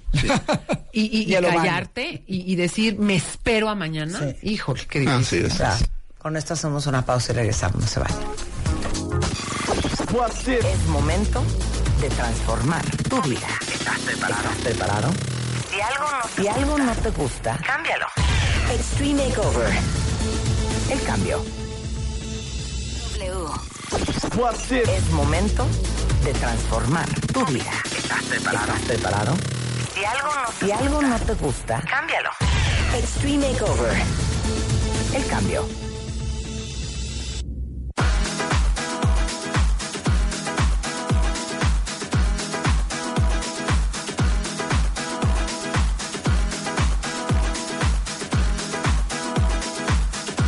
9.15 de la mañana en W Radio y para arrancar esta nueva serie del 2019 totalmente en vivo, arrancamos ahora sí que... ¿Qué tal esta frase que es la peor que hay, sí o no? De manteles largos. ¿No es asquerosa? Es pésima, es pésima. El gran Vidal Schmil, pedagogo, especialista en desarrollo humano, autor del libro Disciplin- Disciplina Inteligente, que ha vendido más de 600 mil ejemplares y berrinches, su manejo eficaz. Tere Díaz, gran psicoterapeuta, eh, su más reciente libro, Cómo identificar a un patán. Aura Medina, psicoterapeuta también, instructora de meditación, autora de los libros Amor o Codependencia, lo que ellos dicen de ellas y el más reciente, Cree el espacio para el amor. Y Mario Guerra, tanatólogo, conferencista, business coach, psicoterapeuta, autor del libro El claroscuro del amor. En el mismo Y- barco y en no el te mismo compliques. barco y no te compliques. Todo eso el día de hoy está sucediendo, que estas cuatro eminencias nos están dando una clasecita, así nada más para entrar en el 2019, de ideas y cosas que deberíamos de pensar y mejorar este nuevo año. Y nos quedamos con No se educa con el dolor. Así es. Ay, qué cosa. A ver, ¿quién va? ¿Quién va? Quiero decir algo del dolor. Yo creo que la vida No, tiene es que ese tema ya pasó. Pero puedo hacer una, puedo hacer Ya una no duele. síntesis. Sí, a ver. Puedes decir retomando. A mí me gustan mucho las conclusiones. Como Ok. dicen mis hijos, ya, ya habías concluido. O sea, ya entendí. Estoy concluyendo las entendimos. conclusiones. Sí, claro. Y el otro Claro. dice, y dice uno de ellos, hay que respetar a los ancestros. O sea, porque, hay que- yo- yo- ya, ya habías concluido. No, que yo creo que la vida tiene un dolor inevitable que a veces los papás se los queremos evitar muy mal, ¿Qué con la dolor? sobreprotección. Y ese dolor es, ine- hay dolores inevitables. Sí, pero a ver, una Y cosa es el le- dolor inevitable y otra es que cosa no es el terminé, inflicted pain. Es que no terminé. A ver, es ok. que no terminé, perdón. Pero, y qué afán de producirles dolor. La vida tiene dolores y hay que dejarlos que los vivan adecuadamente, porque ahí estás a manazos, pellizcos, pero les haces la tarea, pero no sé qué, pero compras otro suéter, porque o les compra o los llevas a la fiesta que no quieres, lo que Sí. quieras hacer. Y los necesarios que tienen que, lo- los sobreproteges y les infliges. Se dice infliges. Sí, sí, sí. Cosas que no, o sea, el Claro. castigo. Lo debilitas, Lo porque no va a ser capaz de claro. enfrentarlo. Lo debilitas y creas vínculos muy ambivalentes, porque como te necesitan, pues te quiero y te odio. Digo, de por sí uno ama y odia, porque eso es propio de lo humano, Sí. pero en estos extremos de, Sí. de, de agresiones, pero luego no me puedo despegar de ti, creo que esa era mi conclusión. ¿Estuvo bien? Tere, gracias. Siento que sin esta información no hubiera cerrado el tema. Gracias, ¿sabes qué? Ayúdenme con mi autoestima, porque unos putazos que para sostener la autoestima... es- Oye, pide perdón y perdona. Y suelta. El dejar ir, el arte de dejar Sí, ir. güey.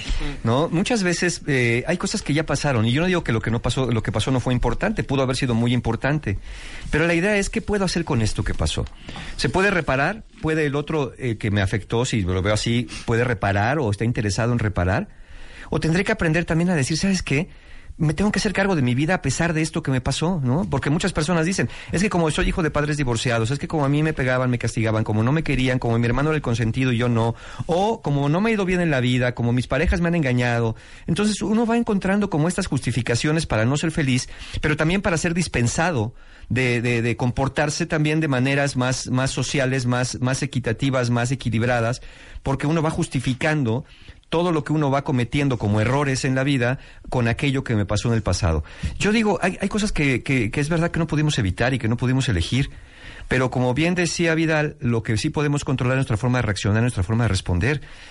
Eh, entiendo que hay muchas cosas muy dolorosas, la muerte de un hijo, por ejemplo, una pérdida importante en la vida, eh, el que no hayas conseguido algo que quisiste o que te quedaste un día en bancarrota eh, cuando ibas a sentirte una persona muy próspera y a, y a descansar y a vivir de tus rentas el resto de tu vida y la vida de pronto gira y cambia. En ese momento es cuando tendríamos que pensar, es cierto, no es lo que yo quería en la vida. También pensamos, ¿qué hice yo para merecer esto? Si me porté bien, cumplí con todas las reglas. Pésimo pensamiento. Hay gente que se le va la vida sabiendo qué hizo, a ver qué hizo. tratando de entender dónde estuvo el mal y yo digo, hay cosas que pasan, las cosas que no nos gustan pasan, pero la pregunta es, ¿qué voy a hacer hoy con esto? ¿Qué voy a hacer con esto que tengo hoy? ¿Qué quiero hacer de aquí en adelante a pesar de lo que me pasó? La vida cambia, por supuesto, se extrañan los que ya no están, por supuesto, pero hay cosas que no van a tener retorno, hay cosas que no tienen reparación. Y yo creo que tenemos que empezar a aceptar o aprender a aceptar aquello que no puede ser cambiado y empezar a, a asumir qué cosas sí puedo hacer, ambicionar, ambicionar el cambio en la vida a pesar de lo que de lo que me pudo haber pasado. Si nosotros no aceptamos lo que no se puede cambiar, lo que caemos es en resentimiento. Ahora- y después del resentimiento viene la resignación, ¿no? Porque con el resentimiento es eh, me rechazo, rechazo esta injusticia que la vida me hizo, que me hizo mi expareja, que me hizo el mundo, que me hizo aquel asesino que atropelló a mi hijo y lo mató y me destruyó la vida para siempre. Entonces rechazo eso y no acepto esto que pasó. Eh, Es que es absurdo no aceptar lo que pasó. ¿no? Aceptar no quiere decir estar de acuerdo ni estar feliz. Nada más decir es que ya no puedo evitar esto, no puedo cambiarlo y no puedo regresar a mi hijo a la vida. O no puedo cambiar que mi pareja me haya engañado o que yo haya elegido la pareja que elegí. Pero sí que puedo hacer de aquí en adelante. ¿Qué puedo hacer para mantener su recuerdo, eh, no en un estado doloroso? Porque luego somos bien injustos con las personas que ya se fueron cuando les achacamos la causa de nuestro dolor. Es como decirle, como tú te moriste, yo ya no puedo ser feliz. Y ahora ya no es el accidente que te pasó, la enfermedad que te llevó, eres tú que me causaste este dolor. Entonces yo creo que no hay manera más, más, más desagradecida de recordar a alguien que achacarle el dolor que le estamos viviendo. Yo diría, sí me duele que te fuiste, sí me duele que ya no estés, te extraño mucho, pero gracias a lo que vivimos juntos creo que aprendí a vivir contigo, pero también puedo vivir contigo de una manera no física, de una manera más emocional. Claro. Entonces, hacernos cargo de esto creo que también tiene que ver con la aceptación de aquello que no puede ser cambiado para evitar caer en resentimiento y después en resignación. Porque la resignación es, ¿ya para qué hago algo?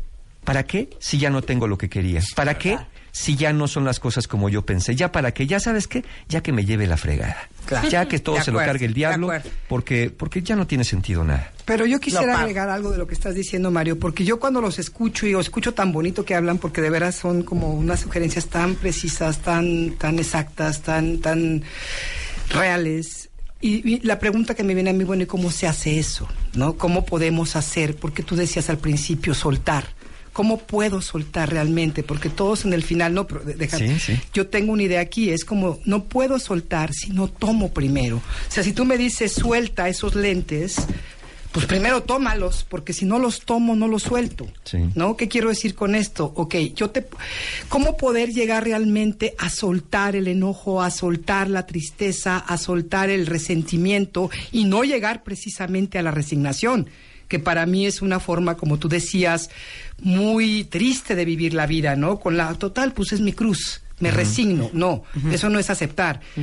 Pero para poder llegar a ese punto, tenemos que entrar a todas esas capas y capas y capas de emociones que traemos en el cuerpo acumuladas por años. Esos enojos, esas tristezas que se han convertido en resentimiento, porque en sí el enojo cuando es una energía pura, no es resentimiento, no es nada, es simplemente yo me enojo por algo que no me gusta afuera y lo expreso como niño. Pero entonces viene mi papá y me dice, no, no puedes enojarte. O tu, ni o tu mamá, ¿cómo te enojas si eres una niña, no? Las niñas lindas no se enojan. Entonces, ¿qué hago como mujer o como, como niña, como niño, para poder, como estoy queriendo ser querida, aceptada, vista por mis padres, que eso es tan importante en esa edad, más que otra cosa? Pues es lo que Entonces, lo la- que yo la- te hago, confirma. Pues, pues lo que hago en ese momento es una, un, un, un acto físico. ¡Ah! Corto mi respiración. Dejo de sentir porque entonces, ay, ya no me enojo, ya sonrío, ahora sí, ahora sí puedo sonreír y me quedo con todo ese enojo, con- que, que a lo mejor en ese momento es poquito, pero imagínate esto todos los días, Claro. todos los Lo días, que, lo que todos los estás días. diciendo cuando dices tómalo es own it. Own it. Own it. Apropiate de él. todo, o sea. Reconoce que no estás pudiendo soltar a esa persona porque a lo mejor tienes mucho enojo o tienes mucha tristeza o tienes mucho miedo. Y una vez que lo reconoces y te apropias de esa emoción y la trabajas con alguien que te ayude, por supuesto, Claro. Claro. Ya es más fácil soltar. Y quiero que regresando Vidal hable de lo importante que es no tomarte todo personal. Va, regresando del corte en W Radio. Es momento de transformar tu vida. ¿Estás preparado? ¿Estás preparado? Si algo no, si algo no te gusta, cámbialo. W Radio. 96.9. Marta de baile. Al aire. Estamos de regreso.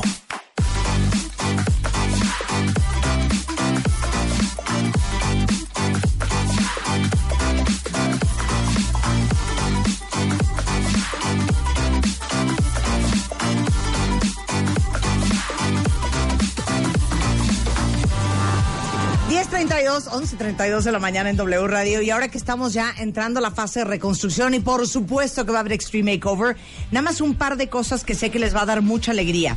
Eh, para todos los que quieren empezar una vida mucho más fit, les platico que ahorita Nelson Vargas, por si alguien ocupa, tiene promociones para que ahora sí se pongan a hacer ejercicio y les platico que ahorita tienen 50% de descuento en inscripciones, descuentos en el pago de anualidades, traen meses sin intereses, ya sea que quieran ir a nadar a Nelson Vargas o ir al gimnasio, ir a hacer clases de zumba, traen clases de box.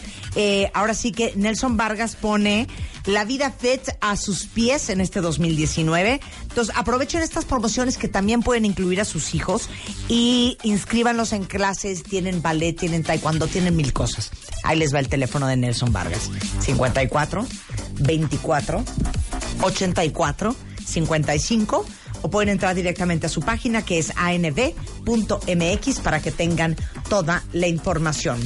Y para todos los cuentavientes que tienen a alguien en su vida con diabetes, un medidor de glucosa buenísimo que ya existe en México, este que cualquiera que tenga prediabetes, diabetes tipo 1, diabetes tipo 2, el medidor de glucosa se llama Contour Plus, que les da resultados súper confiables, súper rápidos. De hecho, tiene una tecnología que se llama segunda oportunidad. Ah. Segunda oportunidad.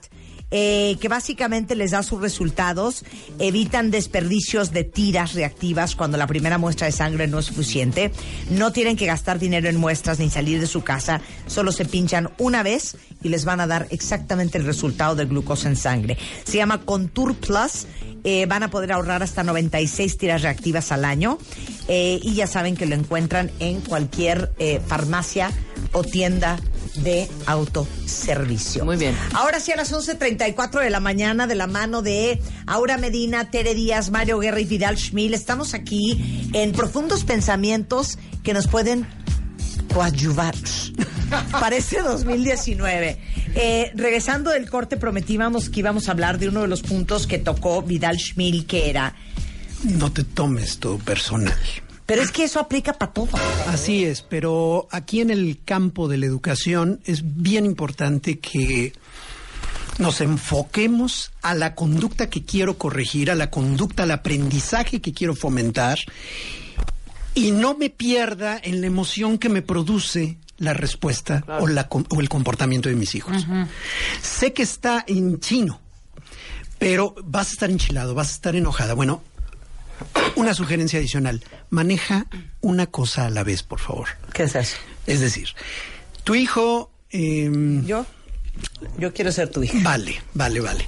Entonces, no me avisas que eh, estás usando de más el celular. Del, del espacio de tiempo que ya tienes Te permitido. voy a hacer hasta el tono para sacarte de quicio. Vale. Echa, reclámame. Marta, ya pasó la hora y media de uso del celular y ya te ¿Qué tiene, mamá, papá? O sea, acabo de llegar. ¿De qué hablas? Acabo de llegar. Apenas me acabo de loguear. ¿De qué hablas? De que tienes una hora y media. Claro que no tengo una hora y media.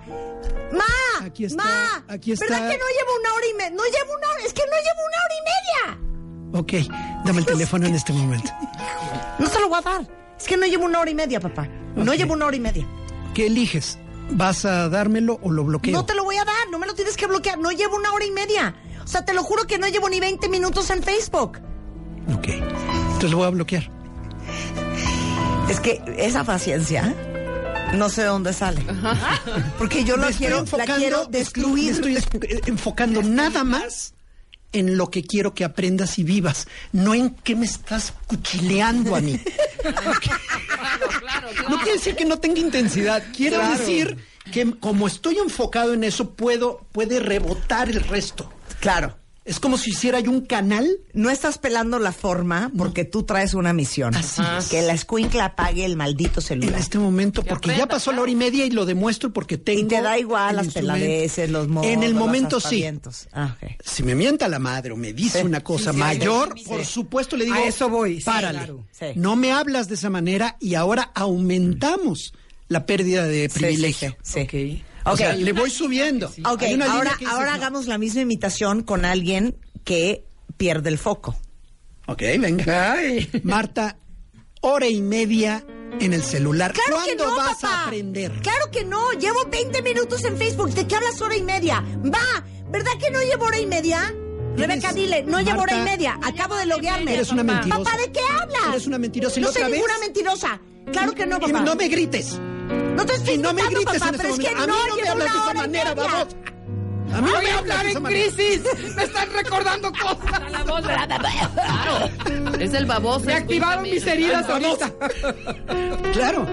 En ese momento Y ya lo que sigue después de eso El es... lo que exorcismo. lo, que quieras sigue después de eso. Tú me azotas la puerta, eh, te encierras con llave, yo la pateo. La cabeza te empieza a dar vueltas. rompo, claro. Jaloneamos el celular. No, ya, ya, jaloneamos el celular. Lo azoto contra el suelo y se rompe. Te digo que para qué me trajiste al mundo. Me Exactamente, yo tampoco pedí que viniera. Entonces, Lo peor que Si lo hubiera más sabido qué hija iba a tener. Exacto. Entonces, si yo me enfoco en el objetivo, Estoy hasta alterada Es- por la segunda actuación. es que te solté un baboso muy fuerte. Sí, sí, sí, Este, perdón. Y mentiroso. Es, es un es un tubo, hace cuenta como de cristal muy resistente en el que rebota. ¿Por qué? Porque solo tengo ese foco. Le tengo que poner un alto Si se pasa. Si se pasa en Sí. el lenguaje. Y aquí le digo a las mamás y papás que nos están escuchando, tú no le faltes al respeto y no le insultes, porque la respuesta inmediata va a ser que te regresan la misma. Más un ¿Y adolescente. con qué elementos vas a defenderte? Estás perdiendo tu propia defensa en el momento que atacas con insultos, descalificaciones y groserías. Y eso, eso tiene que ver con manejo y control de tus emociones. Autocontención de esto que está- estamos hablando ¿Lo de papás a hijos, pero ¿Lo te digo una cosa, pasa lo mismo con la Puedo pareja. perder el control. lo mismo Con la con la mamá y con el Ah, vecino. claro, ah, claro. Yo no, no es mi tema, pero definitivamente eso es algo que a mí me ha dado muy buen resultado. Tengo cuatro hijos, una en plena adolescencia y dos ¿Qué, que ya qué harías si ahorita se avienta él? No he tenido hijos nunca, pero... Pero me imagino, pero me imagino. Me imagino que así es. Teóricamente. Exacto. Y no creas que no he estado a punto de perder la paciencia. Y hay momentos donde estoy en la ¿Y línea. nunca la has perdido? Porque yo sí he lanzado algún pendejo Dos muy veces. mal lanzado. Dos veces. Muy Una mal vez que mi lanzado y hija- luego ahí viene el perdón. Sí, yo ¿me también. En un también. viaje mi hija se fue, se fue, se fue caminando y la perdimos. Y nunca se dio cuenta que estábamos nosotros parados. Que estaba perdida. Y Oye, sí, ¿Qué edad tenía? No sé. Oh, bueno, la malmato. Ok. Babosa le dije. Babosa. Ahí llegaste. ¿Dónde estabas? Es que sí, desde El babosa fue un desahogo mío que no sirvió de desahogo. no, me no, sentí terrible, patético y terrible. pésimo. Te sientes fatal. Fatal. Pero de verdad la angustia, la mamá ya estaba en la delegación. No, no, fue una cosa espantosa. ¿Dónde Entonces, fue esto? En Japón. Uf. Estábamos de viaje. en así Japón. que estaba sí, en sí, sí, sí, Ah, bueno. ya, ya estábamos alucinando que un jeque Sí, se le había raptado. No, no, yo qué sé. El jeque estaba- con el que habló Marta. Sí, sí. Entonces, realmente, si tú te enfocas y manejas una sola cosa a la vez, porque fíjate, Marta, Qué maravilloso consejo. qué el verdad. gran problema es que yo empecé a sacar que eres mentirosa. Sí. Una ensalada. Eh, empecé a ¿Otra hacer vez? ensalada de recriminaciones. Que otro Y día- me tienes harta, que y me ya tienes es un- harto un general. y ajá. no es posible y te voy a y, y entonces te amenazo Y todavía. siempre y nunca. Enfócate en eso. De esa manera, no es que no lo tomes personal cuando te dice que eres un asno eres. o te insulta o algo.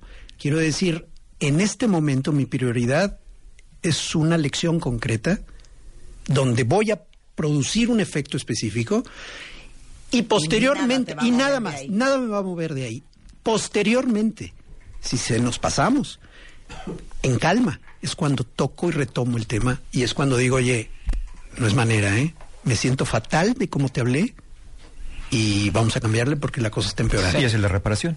Y ahí voy. Ahí está la Y hacerlo. Pero Sí, vamos hacerlo, después, hacerlo, pero vamos claro. después, ¿no? No en ese momento. No quieras manejar todo Al mismo Ya, tiempo, claro. una cosa a la vez, dijiste, es una cosa a la vez. Entonces esto va combinado, es una cosa a la vez. Recibo llamadas, solicitudes, me preguntan, mi hijo no hace tarea, en la escuela le pega a los niños, lo molestan y se hace pipí. Y no ordena el cuarto, sí, no. O sea, perdón. Claro. O vamos a enfocarnos en una, ¿no? Claro. Tú tocaste el tema de límites en tus Sí, propuestas. de hecho sí. Porque los límites son ese abrazo amoroso, realmente lo son. Eh, son las vallas necesarias, son los puntos claros, pero toco límites junto con necesidades, Marta. Porque si yo como padre no estoy claro en mis propias necesidades, o como pareja, ya no hablemos nada más de padres. Sí, no, no, vamos a la hablemos de la pareja. pareja. Aunque voy a decir una cosa que a mí me encantó escucharte, porque mucho de lo que, de lo que yo trabajo con el niño interior, con la niña interior, es crear ese adulto consciente que haga justamente lo que tú estás comentando ahorita que haces en tus, en- eh, eh, cuando trabajas con los niños, ¿no? Es como, ¿cómo puedo yo crear en mí ese adulto consciente, esa parte consciente, que pueda manejar a mi niña interior desde su berrinche, desde su enojo, desde todo esto. Y los límites interiores son importantísimos. Antes de pretender yo poner límites a mi pareja o a mis hijos, tengo que empezar a ponerme límites a mí. ¿Qué quiero decir con eso? Lo hablábamos en el break, esa autocontención. Si no permitir que mi parte, ¿desde dónde estoy actuando? ¿Desde dónde estoy hablándole a mis hijos? ¿Desde mi parte adulta o desde mi parte infantil? Porque si estoy hablando de mi parte infantil, me voy a enganchar con, la, con el hijo, con la hija y voy a darle una torre a la relación. Entonces tengo que aprender a ponerle límites a mi niña, a mi niño interior. ¿no? Y esos límites no puede ser represión, no son unas murallas, no es, no es ignorarlo, es saber que está mi enojo, saber que me está doliendo lo que mi hijo o mi pareja me está diciendo, pero no dejarme ir con esa emoción, sino sin reprimirla, sin negarla, respirarla profundamente y poder encontrar esa presencia de adulta donde yo puedo ponerme el límite a mí y el límite a ti. Pero tiene que ser desde lo que yo entiendo, de lo que yo necesito en esta relación, Marta. Porque si yo no sé lo que necesito, nada más estoy tirando o, o dando patadas de ahogado. Es que no me gusta lo que haces. Bueno, ¿qué es lo que quieres? ¿Qué es lo que sí necesitas? Claro. Y la mayoría de las personas ni siquiera saben lo que necesitan. Entonces, sí hay que hacer una buena autoindagación de cuando tú estás en una relación con tu pareja, con tus hijos, con tus amigos y algo no está funcionando, ¿cuál es esa necesidad? Voy a decir la palabra que Marta odia, subyacente, o atrás de mi conducta, ¿no? Que si yo estoy reaccionando, si yo estoy eh, agrediendo a la otra persona, si la otra persona me está agrediendo, siempre hay una necesidad abajo de eso, tanto en el otro, y aquí voy a tocar un tema rápidamente que me parece importantísimo. Los otros no son tus enemigos. Tenemos que quitarnos la imagen del enemigo, de que mi hijo es el enemigo, de que mi pareja es la enemiga, porque si lo hago desde ahí, voy a estar siempre en la reacción y en la defensa. Ay, cómo me cae gordo, porque te lo juro que cero me da risa. El, no, pues ya me voy, güey, porque se pone loca mi brujer. Exacto. Ese Ay, rollito claro. de A ver, brujer. ¿qué onda con eso? Es Ay, este, este jajaja con que la esposa es la enemiga. Sí, exacto. ¿Ya sabes? Y los, los memes. ¿No, no había escuchado el brujer? No, como ¿Nunca no. habías oído de, no, ya me voy porque si no se pone loca Sí. mi brujer? Lo estoy oyendo por ¿De verdad? ¿De O sea, verdad? bruja y mujer. Qué Brujer. bonito, qué bueno. Y que es Sí, una forma claro, de infantilizarte Sí, como claro, hombre. claro. Y dos, de satanizar a la mujer y creer que la mujer es el enemigo. Exacto. No, y tres. Igualmente las mujeres con las los mujeres hombres, con ¿eh? los hombres. 100%. Entonces tenemos... No, y tres, de, de, de esta burla, como de ella me Ese domina y me Sí, maneja. claro, sí. Pa- pa- pa- hasta un uso para yo hacer lo que quiero. Pero la- ¿sabes qué es lo que sí, decía Mario hace 100%, ratito? no Esa conducta pasiva-agresiva. Resulta Como yo no hablé y no dije lo que quería y lo que necesitaba y no tuve, porque hay- además de los límites, tienes que estar clara en qué petición vas a hacer. O sea, Sí. si no hay una petición, yo cuando me dicen algo le digo, ya, no escuché la petición. ¿Qué necesitas que yo...? Porque si no me dices qué quieres de Sí, mí, dime claramente qué quieres. claro en tu petición. Claridad. ¿No? Háblame, puedes decirme estoy enojada, estoy lo que tú quieras, no me gusta esto. Ok, ¿dónde está la petición? ¿No? Sí, ¿cuál es la, aplicación de esto de Claro. brujer, de esto de brujer aplicado a los padres No, bueno. es cuando le dicen al adolescente aborrecente. Ay, qué Ah, horrible. claro. Aquí está mi aborrecente. Oye, ¿por qué lo atacas por la edad? He visto papás que No, ya ponen en odio a los adolescentes porque chiste. tienen un adolescente con el que no sí, pueden sí, manejar. sí, sí, Ni efectivamente. Sí, en el, en el fondo hay un gran miedo, ¿eh? Hay Claro, un gran sí, miedo a perder el control, un gran miedo a perder la posición, el respeto, el lugar. Es un gran miedo que se tiene, por eso el- en ¿Cuál esto de control? ¿Cuál control? Claro, en Sí, esto de ¿control en de esto qué? el Exacto. aborrecente porque como no te puedo controlar, entonces tengo miedo que te vaya a salir de, de- de- del Exacto, guacal. La, la brujer porque claro, como es bruja tiene poderes sí. y yo tengo que tener un necesidad de aplastar? ¿Por qué, te- por qué De tendría necesidad de, Ay, y me hago el de que me domina. ¿Por qué pero- tendría necesidad de aplastar a alguien si yo no tengo miedo de ese alguien? Sí, sí, sí. Entonces, eh, tenemos que reconocer dos cosas. Ahora decía una de ellas que tenemos grandes necesidades no clarificadas, no explicitadas, pero también tenemos grandes miedos. Grandes miedos no reconocidos por nosotros. El miedo a perder, el miedo al abandono, el miedo al dolor, que son naturales, pero también esa necesidad de ser visto, de ser escuchado, de ser amado, de ser querido y de ser aceptado como soy. Pero curiosamente, en esta búsqueda de satisfacer esas necesidades y de conjurar esos miedos, nos vamos comportando de maneras bien raras y a veces contrarias a lo que estamos buscando. Hacemos que la gente se aleje de nosotros, as- lastimamos a quien más queremos y también nos lastimamos nosotros justo por andar evitando el dolor. Es, es Claro. muy paradójico, pero es, tiende a ser muy humano. Pero déjame completar eso que acabas de decir tú ahorita. Las necesidades y las emociones van de la mano. O sea, imagínate que las necesidades son como el fondo del océano, que nunca cambia. Las necesidades siempre están ahí, siempre tenemos necesidades, todos necesitamos. La gente que piensa que podemos ir a algún curso para no necesitar, No, no, pues no. está entendiendo. Las necesidades son el lenguaje de la vida. Claro. ¿sí? Es, es la manera en que vamos nosotros expresándonos a través de la existencia. ¿Y cómo lo hacemos? A través de emociones. ¿Cómo entiendo que hay una necesidad no satisfecha dentro de mí? Porque hay una emoción que, que está siendo incómoda quizá. Si tengo miedo, atrás hay una necesidad no satisfecha. Entonces, en vez de atacar al otro, tengo que ir a ver cuál es esa necesidad que es conmigo, que tiene que ver conmigo.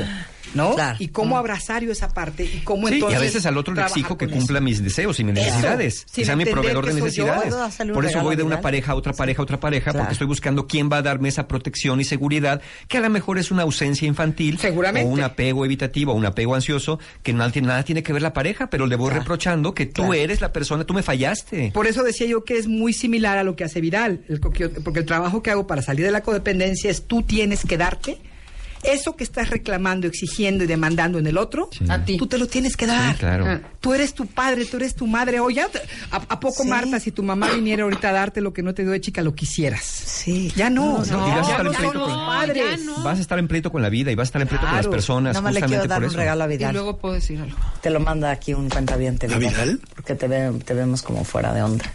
Miguel te manda, señogra. no, espérate, es que mi. Ay, No, es horrible. Bueno, ibas a decir, Tere, Re- perdón. es que lo que dijo De tus puntos, si Mario decía grandes miedos, grandes, ¿qué más? Y necesidades. Grandes necesidades y yo agrego y una gran hueva, porque te voy a decir ocurre. minimizamos una sociedad de confort que adormece la conciencia. Entonces, yo quiero que todos cambien y se acomoden porque yo no me quiero cuestionar, porque yo no me quiero hacer responsable, Claro. porque yo no quiero perder ciertos privilegios, Claro. porque yo no quiero tocar un dolor. Creo que el tema del confort, de verdad, de por qué voy yo a no hacer esto, y yo entiendo que por las responsabilidades que tenemos se pueden tener ciertos privilegios, como papá no puede, eh, porque los niños se te ponen, ¿no? Ay, pero si tú, oye, no, no, no, no, un momentito. O sea, si yo hago esto, eh, tú no tiene, no es necesario que, no, no tienes por qué hacerlo tú. Pero sí hay Como una digo yo, la única que dice groserías en la casa soy yo, como ven. o sea, no, lo- y, pero hay una cosa de no querer cuestionar y el confort, el no incomodarme, el no moverme, el no ceder, el no perder ciertos privilegios, el no cuestionarme ciertas cosas. Claro. La comodidad sí adormece la conciencia y entonces entras en la necesidad de controlar ¿Qué al es la hueva? Confort, ¿Qué es la hueva? Confort cognitivo. ¿De dónde viene la hueva? ¿Por qué ese rollo me da hueva? Cuando dices me da hueva, ¿qué está atrás de eso? Ay, hue- No, hueva no. es prima hermana del miedo, No, no, ¿eh? Exacto, exacto. En mi mente, no, entendiendo qué no, está no- pasando. no es que no me quiero ir a Estados Unidos a hacer la maestría, lo es que me da hueva. No, no te da Ah, hueva, se te hace exacto. de pollo de ¿Qué hacer la- detrás? el Ah, examen. ¿Qué Es hay detrás? Pero sabes que, Marta, si hay una falta, es como el ejercicio, si no ejercitas, porque para poder hacer estas cosas se requiere una cierta resedumbre, una cierta disciplina, una fuerza interna. Hay gente súper débil, o sea, que a la primera que siente miedo, que a la... Hay una cosa de... ¿O frustración? Y la comodidad del placer, lo inmediato, la verdad cuesta remontarlo porque ¿por qué? Para trabajar y ganarme 16 mil pesos o 12 o lo que quieras, voy a tener que dejar. O sea, sí hay muchas cosas en donde da hueva, claro, y luego enfrentarte a ver si me contratan y lo que sea. Exactamente. Pero bueno, quería agregar al miedo y a la necesidad el bien. Estupendo, estupendo nuevamente, Muchas gracias. Claro, Muchas exacto, gracias, Vidal. Exacto. Me he Claro. sentido muy, muy este retroalimentada positivamente. Ah, muy bien, Que me ayuda mucho a la autoestima. Oigan, regresando del corte, eh, vamos a seguir con ideas y estrategias para este 2019 que creemos nos aportan a todos. Para empezar eh, con otro chip y con otra actitud y sabiéndonos un poco lo que acaba de decir Tere y ahora y Vidal y Mario, sabiéndonos que no tenemos que ser como somos si ser como somos no te está funcionando. Claro, ni con tus hijos, ni con tu pareja, ni con la gente Ni con con, que entorno, trabajas, hombre. ni Exacto. con nada, ni para ti. Entonces, ¿saben qué? Siempre hay una segunda oportunidad. Segunda oportunidad. Regresando del corte, vamos a seguir hablando con eso. Creen que es broma, pero se los juro que no es broma. Hoy tenemos una conferencia de prensa importante en W Radio para hacer unos anuncios de unas alegrías muy importantes y tengo que irme a la conferencia de prensa. Pero bueno, se quedan en muy buenas manos, no solamente porque está Rebeca, No, pero están de qué, Si de no, qué por- calidad de especialista. porque Vidal, Mario, Tere y Aura tienden a mandarse solos. Rebeca nada más ratos, los va a encaminar. a ratos. Y este, a conducir. Exacto, regresamos después de las 12, Y eh, que después del corte. La conferencia vía Exacto, Facebook Live o y qué va a vamos a hacer un Facebook Live de la conferencia. Bien. Bien, buenísimo. Eh, hacemos una pausa, pero ya regresamos, no se vayan. Es momento de transformar tu vida. ¿Estás preparado? ¿Estás preparado? Si algo no, si algo no te gusta, cámbialo. W. Escuchas Marta de Baile por W Radio. Estamos de regreso.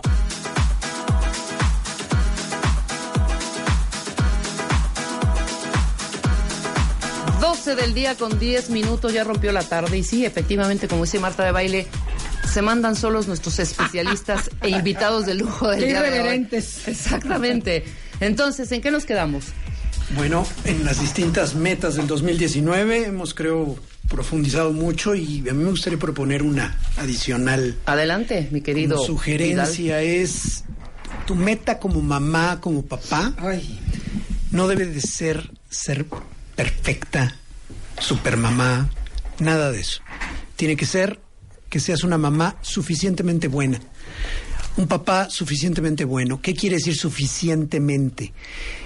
Que establezcas vínculo, que tengas comunicación con ellos, que de alguna manera como bien se ha estado mencionando, cuando tus hijos azotan la puerta, cuando gritan, cuando estás en conflicto, hay necesidades detrás que probablemente no has detectado, no has querido escuchar, o la de los problemas, o el de los problemas eres tú.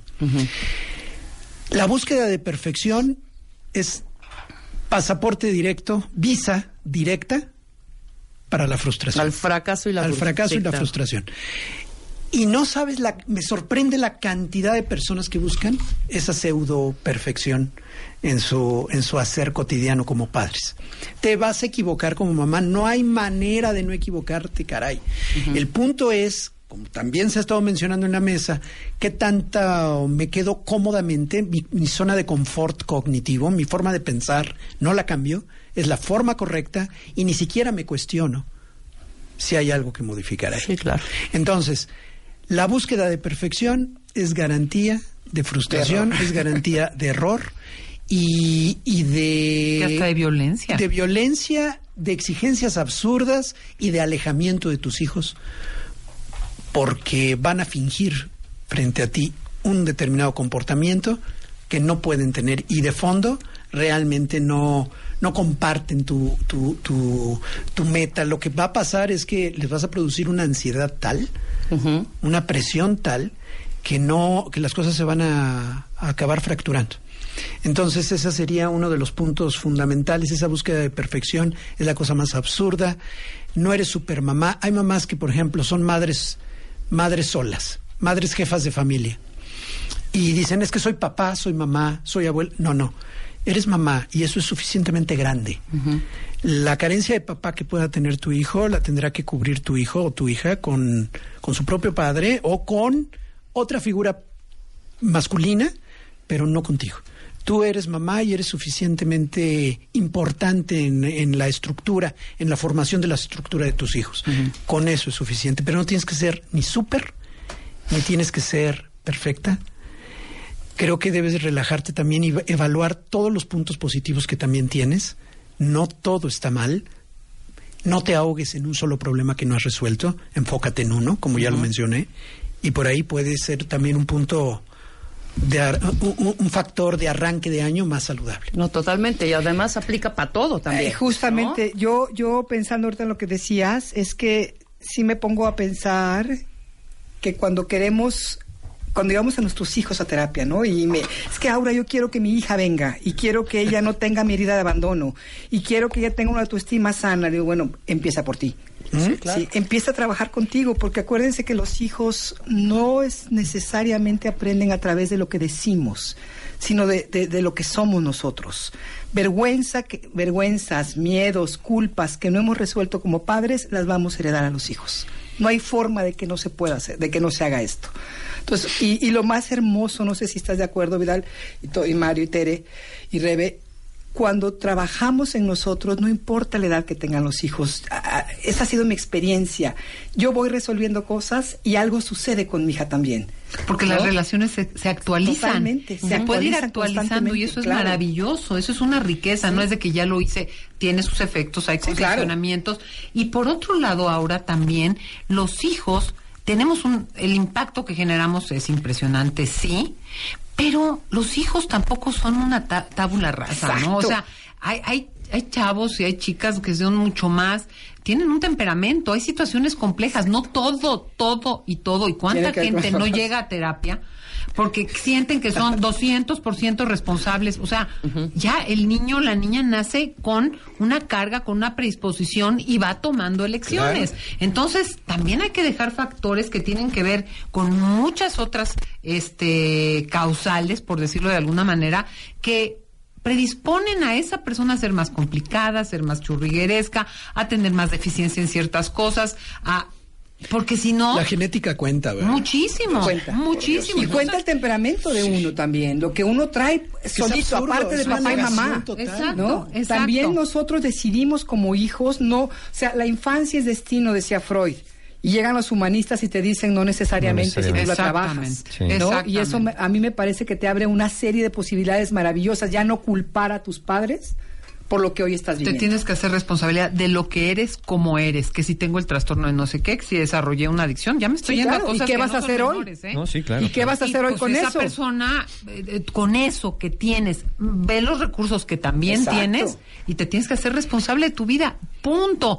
¿Qué recursos tienes y con quién cuentas? Claro, los vínculos son importantes. Y hay papás que ayudan y hay papás que no Y sirven. puedes Sí, crear claro. nuevos vínculos ya como Totalmente. adulto. Y Mira, hay un por ahí escribí un artículo que decía, madre, no solo hay una. Porque lo decías, a lo mejor mi mamá no me da ciertas cosas, pero sí hay figuras y hay personas que con Que quien salvan. me puedo Fundamentales. eh, Fundamentales, desarrollar un siempre. tipo de vínculo que me nutre en eso que esa persona no me da. Porque aparte crecimos en tribus. Yo tengo Sí, cuatro además, padres. pues, Puedo exacto. decirte, tengo No, cuatro padres. 200% de Sí, acuerdo. sí, claro. Crecimos en tribus y la verdad es que los niños los criaba la tribu.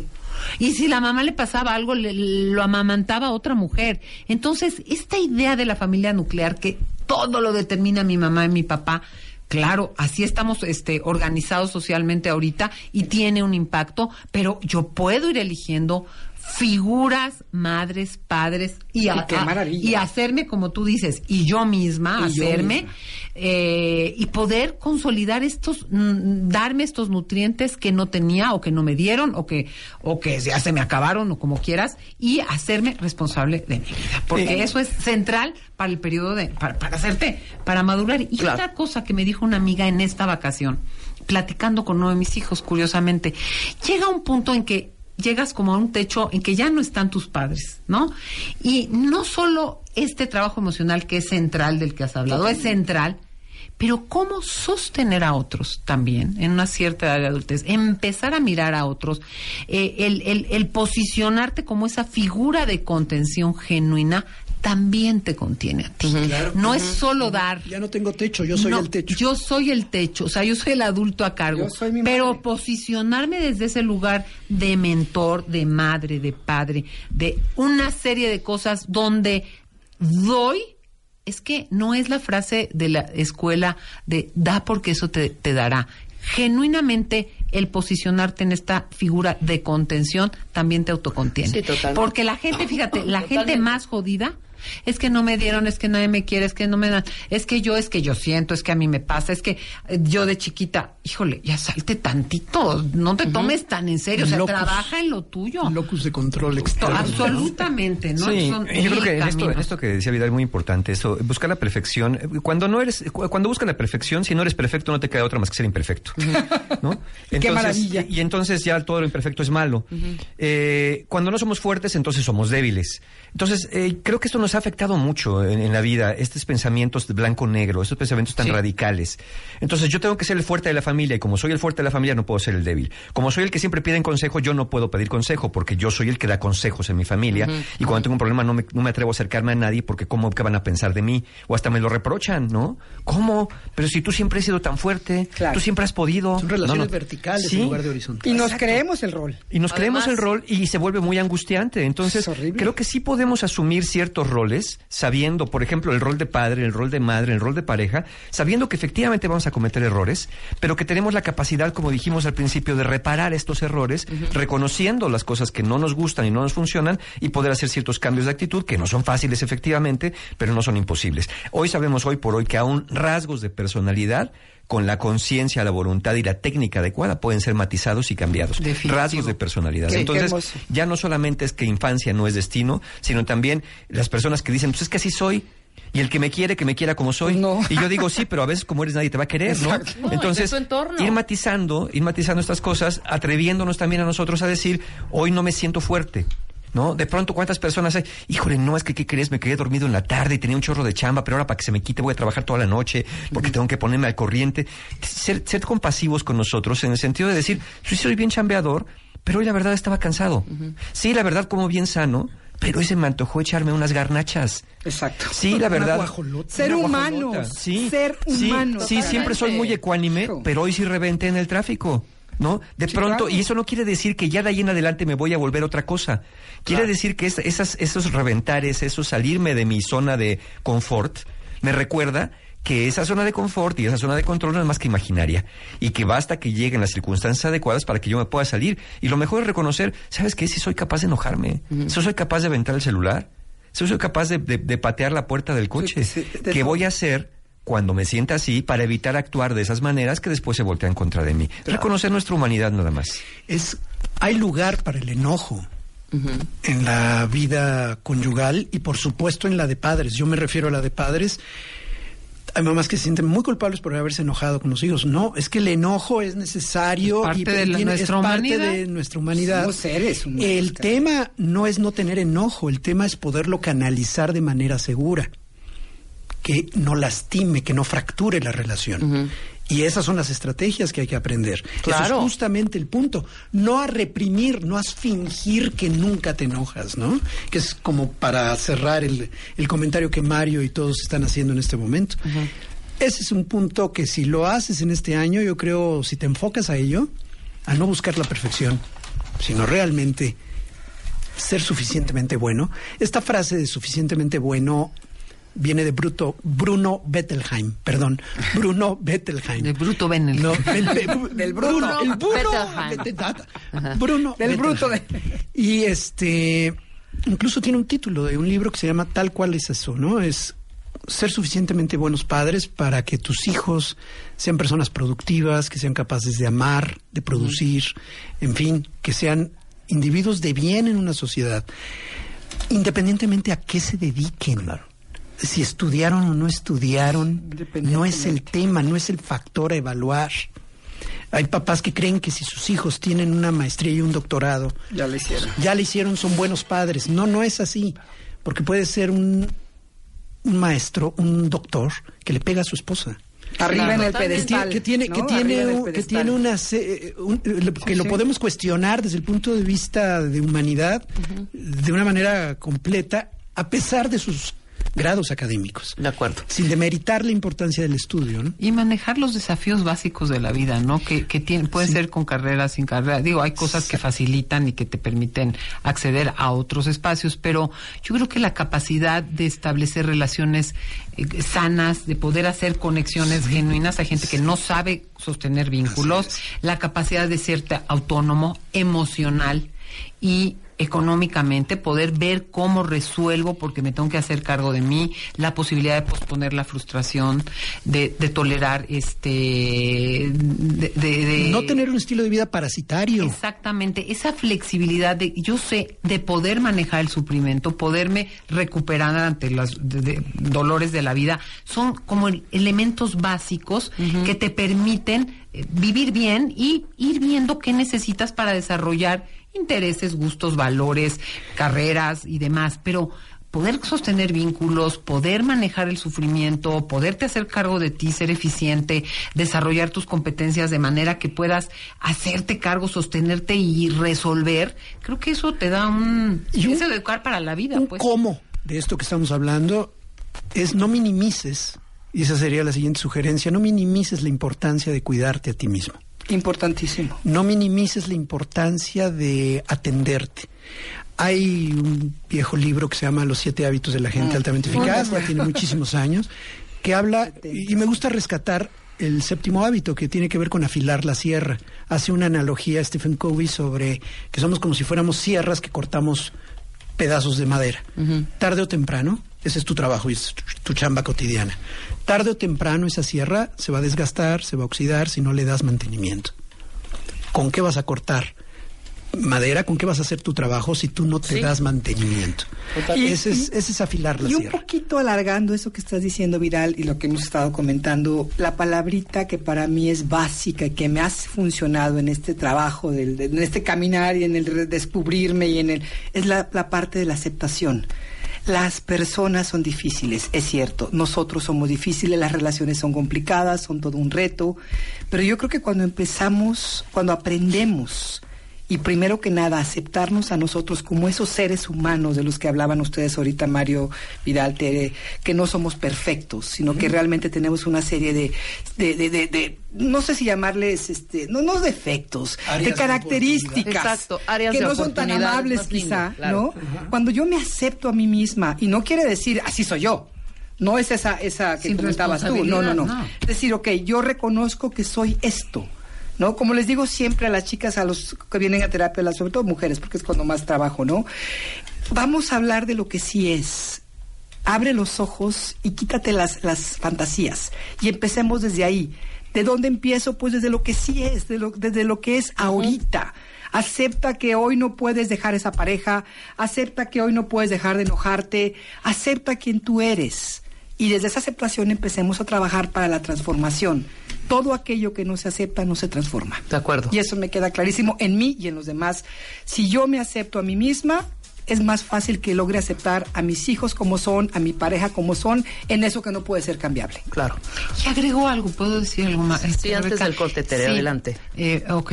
Que cuando hacemos de nuestros hijos nuestro único proyecto de vida, es un depósito y es una exigencia y una necesidad. Porque si sale mal, es que yo la regué, es que yo no valió la pena. Creo que tenemos que tener vidas equilibradas, así como caracteres, temperamentos manejados, matizados, porque si no, deposito, tú ves a padres, y lo debes de ver este muchísimo Vidal, que se están jugando su identidad y su prestigio porque el niño, la niña se embarazó. Sí, sí, el sí, chico sí, sí. reprobó el año.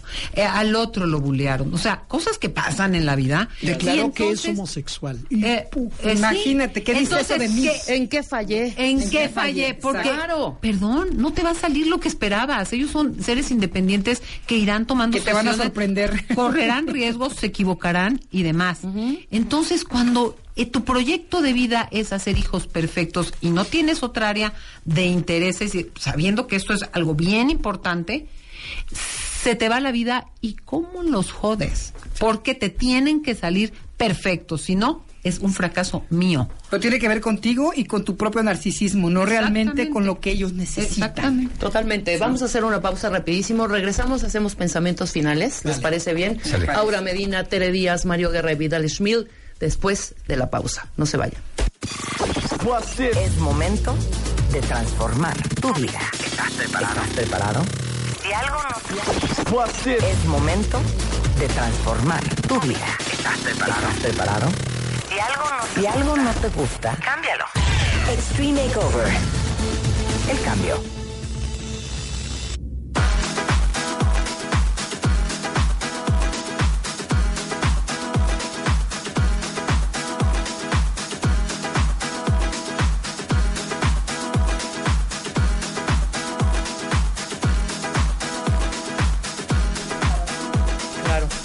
Estamos de regreso en W Radio, aquí en Franca, Franca Plática, de otros temas, pero eso los comentaremos después. Otro día. Pero retomemos nuestras profundas reflexiones. La gente está vuelta loca en Twitter. Muchas gracias a todos los que nos están escribiendo. Dijiste algo muy bonito antes del- en, en el corte de la gente que nos está escribiendo y que te que leímos que les estaban cayendo los 20, que la gente está aprendiendo venda, con esta gran plática Ah, que estamos teniendo. Estaba, estaba hablando de cómo este programa de verdad es un orgullo ser parte, es un privilegio ser parte de esto, porque lo que estamos viendo es cómo es posible quitar vendas.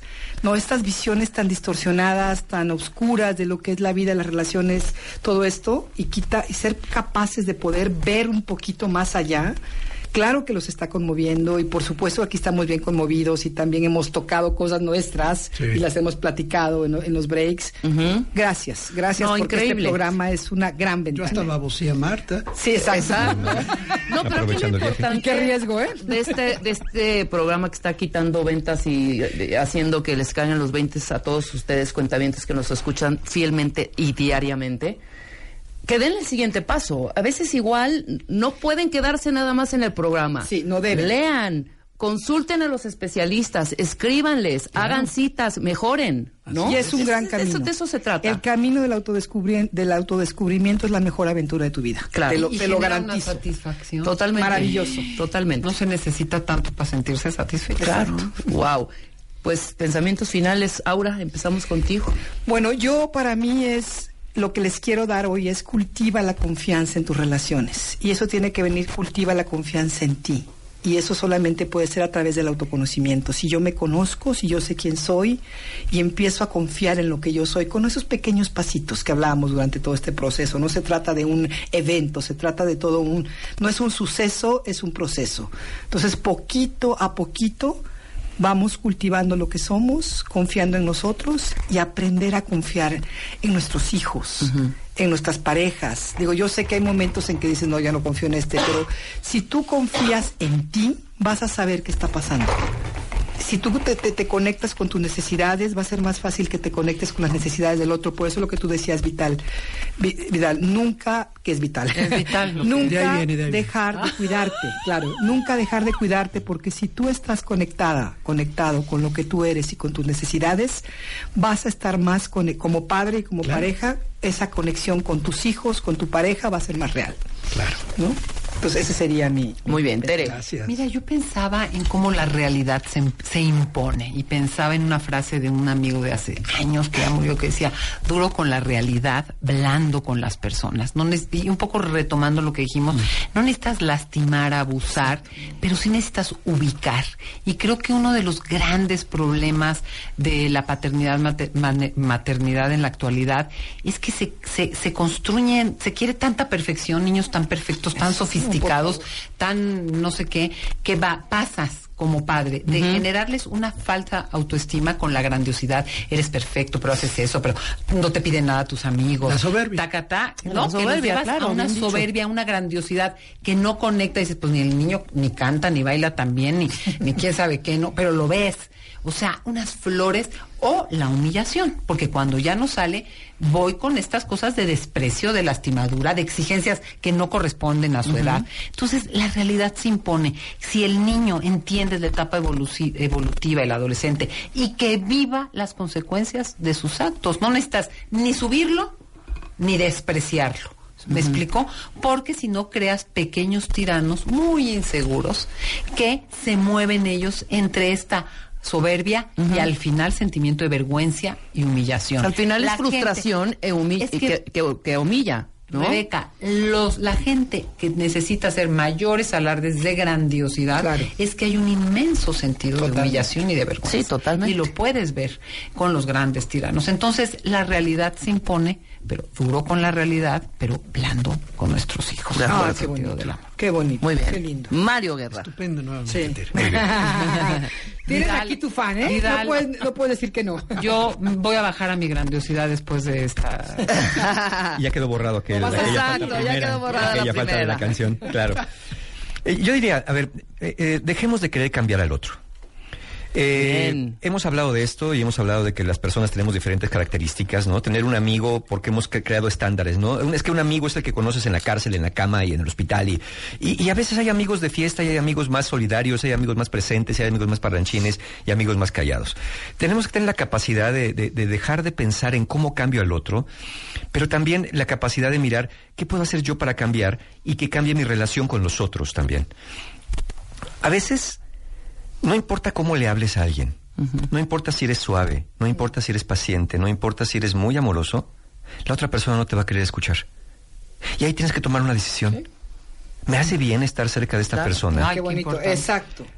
A lo mejor no es el otro, a lo mejor es que yo no, no encuentro la manera de llegarle a la persona. Pero de independientemente de si es el otro o eres tú, hay personas que creo que son con las personas que no podemos, y hay quien insiste, es que son los grandes maestros, que hay que aprender de ellos. Yo digo, ¿para qué le sufres tanto? ¿No? Aprende de otro tipo, aprende de ti, aprende de, de- de lo que sientes, aprende de lo que te pasa a ti. Entonces, dejemos de querer cambiar al otro. Busquemos el cambio en nosotros y verán como, como somos un sistema, somos un sistema social y un sistema humano, la teoría, de, la teoría de sistemas dice que todo cambio en una parte del sistema tiende a hacer que todo el sistema cambie. Cambiemos nosotros y, y hagámonos responsables de nosotros, busquemos la ayuda. Yo, yo sí creo que hay que desmitificar esto porque lo sigo escuchando año tras año. Yo no voy a terapia porque no estoy loco. Exacto. Yo no voy a terapia porque no me hace falta. Que vaya el otro, que vaya el otro, a este que le hace falta. Ay, mi mujer que vaya, mi marido que vaya, mi hijo lo voy a llevar a terapia. ¿No? Porque yo estoy bien, entonces yo voy a que me lo arreglen, arréglemelo, repáremelo, porque ve cómo está, está bien rebelde, está bien grosero, está bien agresivo, mi mujer está loca, mi marido es un necio. Creo que eh, muchos de nosotros estamos colaborando en esa interacción humana, entonces hagámonos responsables. Ya lo dijimos eh, hace un par de meses en un programa que hicimos acá, eh, en el Día Mundial de la Salud Mental, uno de cada tres mexicanos tiene un problema de salud mental y no lo sabe. Wow. ¿Sí? Y solamente uno de cada cien va a terapia. Qué fuerte. Entonces Además. andamos andamos manejando sin licencia y piloteando sin conocimientos. Claro. Y andamos Cada tres. uno de cada tres tiene un problema de salud mental a nivel subclínico. No es necesariamente de psiquiátrico. Uno de cada tres mexicanos No, pero tiene un problema de salud mental y no lo sabe. Por supuesto. Y Pero eh, eso, eso es el 33% de la población. Claro. Y solamente el 1% de la población va a buscar ayuda profesional de alguna manera, Imagínate ya sea individual o colectiva. Entonces, tomar en nuestras manos, eh, sí, hay personas que nos frustran, que nos desesperan, que nos entristecen, que dicen, ya que no lo aguanto. Bueno, si de verdad es así, entonces aléjate. Aléjate, como decía Buda, no, no aléjate para que huyas del otro. Aléjate para que aprendas de ti Ah, y tengas más herramientas para poder interactuar con diferentes tipos de personas. Pero si hay personas que, insisto, que no importa cómo les hables, no importa cómo te acerques, no te quieren escuchar, es, esa, esa es parte del arte de dejar ir. Hay relaciones que no nos hacen bien y que tendríamos que dejar ir. Y sí, hemos invertido en muchas relaciones, es cierto, hemos invertido mucho. Pero a veces hay que tomar pérdidas Claro. y retirarnos para no seguir perdiendo. De. Años de nuestra vida, emociones y sobre todo nuestro bienestar emocional. Muy bien. Qué bien. Muchas Maravilloso. Muy buen cierre. Yo digo, hablando buen de cierre. este porcentaje que nos acabas de dar, que el respeto al trastorno ajeno es la paz. sí, totalmente. Qué miedo, Qué Aunque hay miedo. límites, aunque hay límites. Sí, pero no te metas, ahí no te Siempre y cuando también sea para mí, ¿no? Que haya ese No, límite. claro, claro. Vidal. Yo cerraría con la reflexión de que el cambio se produce si persistes. Mm, qué bueno. Me piden estrategias para un problema, para el otro, para el cuarto problema, etcétera. ¿Y ahora qué tienes nuevo? Cuando no has puesto en práctica el primero. Claro. Como que quieren un, cata- un menú de opciones. Una sola y- intervención. Una sola intervención. Retomo un concepto mencionado previamente. El cambio de conducta es un proceso, no un evento único. Claro. Por lo tanto, el cambio, esto ya suena a, a- a obvio después de todo lo que, a obviedad después de todo lo que se ha comentado, pero los papás tenemos que empezar a producir ese cambio para generar en el en los demás sistemas, justamente en el propio sistema, otros cambios. La persistencia creo que es uno de los puntos que más nos fallan como madres, como papás. Queremos esta- eh, mantenerte en una todo. estrategia. El tema del berrinche, te estoy poniendo algo cotidianito. Claro. A ver, entonces ya, ya no le hice caso, ya no le di lo que pidió hoy. Y pasado mañana te hace uno peor. No sirvió. Entonces, ¿qué hago? Entonces ya le di una nalgada. Claro. Y es que ya O la tableta. No funcionó. no funcionó.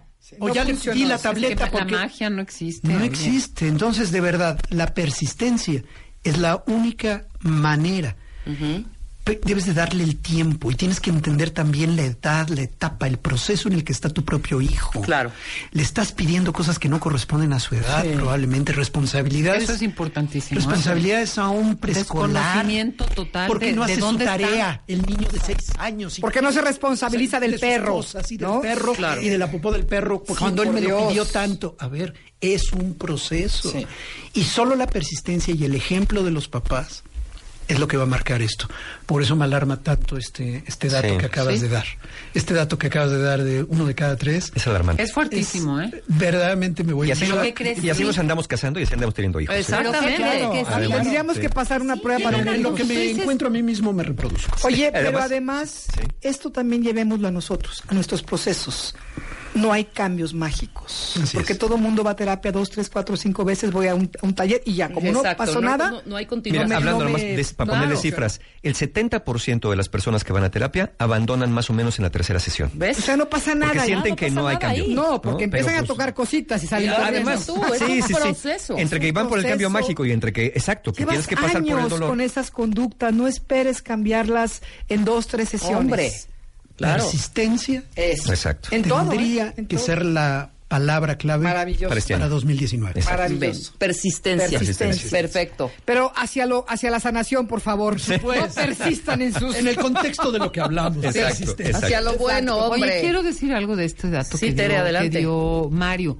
Y cuando hablas de subclínico, digo, hay trastornos muy rígidos, muy, muy invasivos, pero hay situaciones, y les repito, de ansiedad, Sí. de, de cierta depresión, de cierta impulsividad. O sea, no es que no seas funcional, no, No, es que no, no, no. haya cosas Sí. Claro, no. es que hay cosas muy manejables. Es como, no veo bien, pues te pones lentes. Es que hay, hay casos muy complejos que tienen una vida no solo digna, sino satisfactoria con el dolor que implica cargar con un, y las complicaciones con un trastorno obsesivo compulsivo, con una bipolaridad, lo que quieras. Ansiedad. Hay cosas, son niveles, no, eso, eso no es estar loco. O sea, No. no es estar defectuoso, o sea, es una parte que tiene que ver con muchos factores, pero no atenderlos sí genera mucho sufrimiento a quien lo vive y a las personas Sí. de acuerdo. Sí, por eso hablamos subclínico, que no es precisamente. Es, es bien importante Es que bien lo importante, entiendan, sí. porque si de por sí no van, Sí. porque creen que, que están, que no están locos. Y agrego algo, fíjate, los procesos son largos, pero yo he experimentado y eh, trabajado ahora y yo creo que las consultas hacen diferencias. Hay gente que tiene muchos recursos, mucho compromiso con el crecimiento personal, te hace una consulta, regresa a las tres semanas, te hace otra consulta y va ligando procesos, ¿sí? Porque hay gente que ni puede, ni tiene el tiempo, ni tiene el dinero de estar cada semana. Hay casos que lo requieren. Claro. Claro. Pero hay espacios, por ejemplo, en situaciones relacionales, de muchas cosas, que hacen procesos donde las consultas conta- concatenadas, sostenidas en el tiempo, en vez de ir do- dos veces a la semana por tres semanas, yo te veo cada mes. Me llevo lecturas, me llevo reflexiones, me llevo cuestionarios, tal y tal, hay una urgencia, te mando un chat y regreso al mes. Y creo que esos son procesos terapéuticos. De acuerdo. Sí. Y hay que, De acuerdo. hay que abrir esta diversidad de intervenciones que se adapten a la gente y que creamos en los recursos que tienen. Totalmente. Claro. Totalmente. Muy bien, Tere. ¿Ibas a agregar algo, Vidal? No. No, no, ya no es agregar, es solamente darle al, al público opciones de canalización de esto. Es bien importante. Claro. Si podemos. Totalmente, eso es lo que quiero saber. Si hay año nuevo, talleres nuevos. cursos nuevos. Laura. Bueno, yo empiezo, en febrero empiezo otra vez con el taller de mujeres que aman demasiado, demasiado mal, que es un trabajo que vamos a hacer, que, que hago ya hace muchos años, Qué un buen grupo de título, sanación. buen título. Salió del libro y salió de aquí del programa, Mujeres que aman demasiado, demasiado mal. Entonces es un trabajo obviamente con la niña interior y con toda la autoestima y todo esto. Eh, tengo varios talleres eh, también contemplados. Eh, vamos a empezar un trabajo muy interesante de hacer la psicoterapia corporal con cada una de las heridas y las necesidades y los vacíos a partir de marzo. Entonces les voy a dar que, bueno, mi página es www.centrocamala.com. Eh, me pueden escribir, que ahorita es lo más conveniente, a amorocodependencia.hotmail.com para toda la información. Este, doy, acuérdense que doy sesiones por Skype, estoy trabajando precisamente, Tere, como tú decías, con chicas que veo a veces, o chicos también una vez al mes que viven en Dubai, que viven en Japón, latinas, que necesitan una voz latina, una terapeuta latina, este, mexicana, aquí estoy para ustedes, eh, el trabajo puede ser semanal, quincenal, la cuestión es la persistencia. Entonces, Maravilloso. muchísimo Muchas gracias, Aura. Estamos tuiteando todos los datos para que los puedan contactar. Tere. Fíjate, bueno, a mí me encuentran en teredias.com, por supuesto en Psicoterapia la, La Montaña, donde hay terapeutas en toda la ciudad con mu- muchísimas especialidades. El teléfono es 1557-0199 y en mis redes que están aquí permanentemente tuiteando porque yo no, me la- no las recuerdo. Algo curioso que quiero decir, a ver si las encuentro, algo curioso que quiero decir es que lo que ocurrió el año pasado tengo por ahí, en mi página encontrarán algunas fechas de algunas conferencias y cosas por web y tal, pero me ha estado buscando la gente y forman sus propios grupos o me invitan a espacios que ya tienen y eso es lo que estoy haciendo mucho, llegar a espacios que la gente tiene cierta inquietud con cierto tema, yo adapto y hago ahí la intervención, el taller, el trabajo grupal o lo que sea. Entonces, en ese sentido, busquen lo que hago en teledias.com en mis redes y, y siempre estoy anunciando, ahorita creo que va a haber un, seminario, algo por internet, soy muy mala con las fechas, pero se Pero en la página de momento. tere pun- teredias.com, ahí encuentran todo. Perfecto. Mario Guerra. Como siempre, como siempre, si ustedes entran a encuentrohumano.com, van a encontrar siempre un taller abierto. Mis amigos de Encuentro Humano, que este año también estamos reforzando con ellos esta alianza. Y tenemos ya este- cuatro talleres para enero. El, el día 12, el sábado que viene, Muy Los Hombres de tu. Vida, que es un taller para mujeres, para tratar su relación con lo masculino en sus vidas. Después tenemos el taller La Ciencia y Arte de Ser Pareja, para tener mejores herramientas de comunicación y que no la andemos regando tan gacho o no afectando al de enfrente, que es la pareja. Finalmente tenemos el Poder del Perdón, que es un también, también necesario, un buen taller para empezar el año, para perdonar y perdonarnos.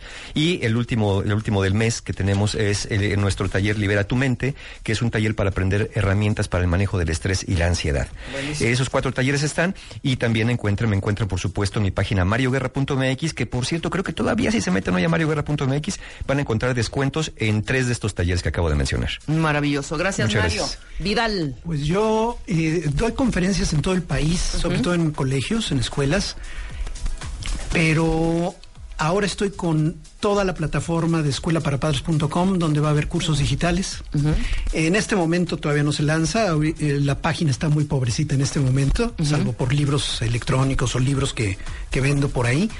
Pero los cursos, los seminarios, va a haber membresías, la gente va a poder tener todo un seguimiento a través de esta capacitación en línea de escuelaparapadres.com. En Twitter, arroba escuela-padres. En Facebook, Escuela para Padres de Vidal Schmil. Instagram, Escuela para Padres Vidal Schmil. Pero el lanzamiento en este mes de la plataforma me tiene muy atareado, muy en ello, y yo creo que la gente va a tener verdaderamente posibilidad de estar a la hora que lo necesite, cuando lo necesite. Si no puedes dormir porque estás preocupada con ciertas cosas, vas a tener. Conéctate con. Vidal. Exactamente. Maravilloso. ¿Cuándo más o menos tienes planeado lanzarlo ya de lleno? De lleno en la última semana de enero. Perfecto, entonces que estén pendientes sus Por cuentavientes, favor, ¿no? por Maravilloso. favor, Muchas para gracias a los cuatro. Ay, gracias a Aura, ustedes. Tere, Mario, Gracias. Vidal. Ay, gracias. Y a Gracias, ustedes, cuentavientes, gracias. siempre por ser tan participativos. Nosotros nos vamos, estamos en vivo mañana a partir de las 10 de la mañana. Quédense aquí en W Radio. Ya comenzó la conferencia de prensa. Métanse a wradio.com.mx o martadebaile.com a su Facebook. Va a haber Facebook Live, streaming, eh, chequen todo en las redes sociales de W Radio. Estamos viendo ahorita caritas conocidas. Está el joven Risco, está Gaby Marketing, está Enrique Hernández del Hueso. Y no quiero adelantarles absolutamente. Grandes Estaba- sorpresas, Sí, grandes sorpresas. Métanse para que descubran cuál es la nueva imagen de W Radio. ¿Cómo viene W Radio en dos- 2019? Nosotros nos vamos, nos vemos mañana en vivo. Gracias.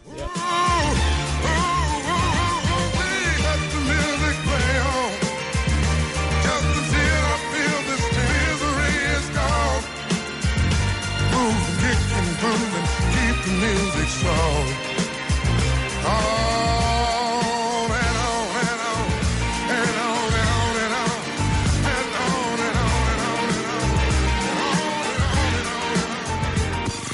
Es momento de transformar tu vida. ¿Estás preparado? ¿Estás preparado? Si algo no te, si algo no te gusta, cámbialo. Extreme Makeover. El cambio.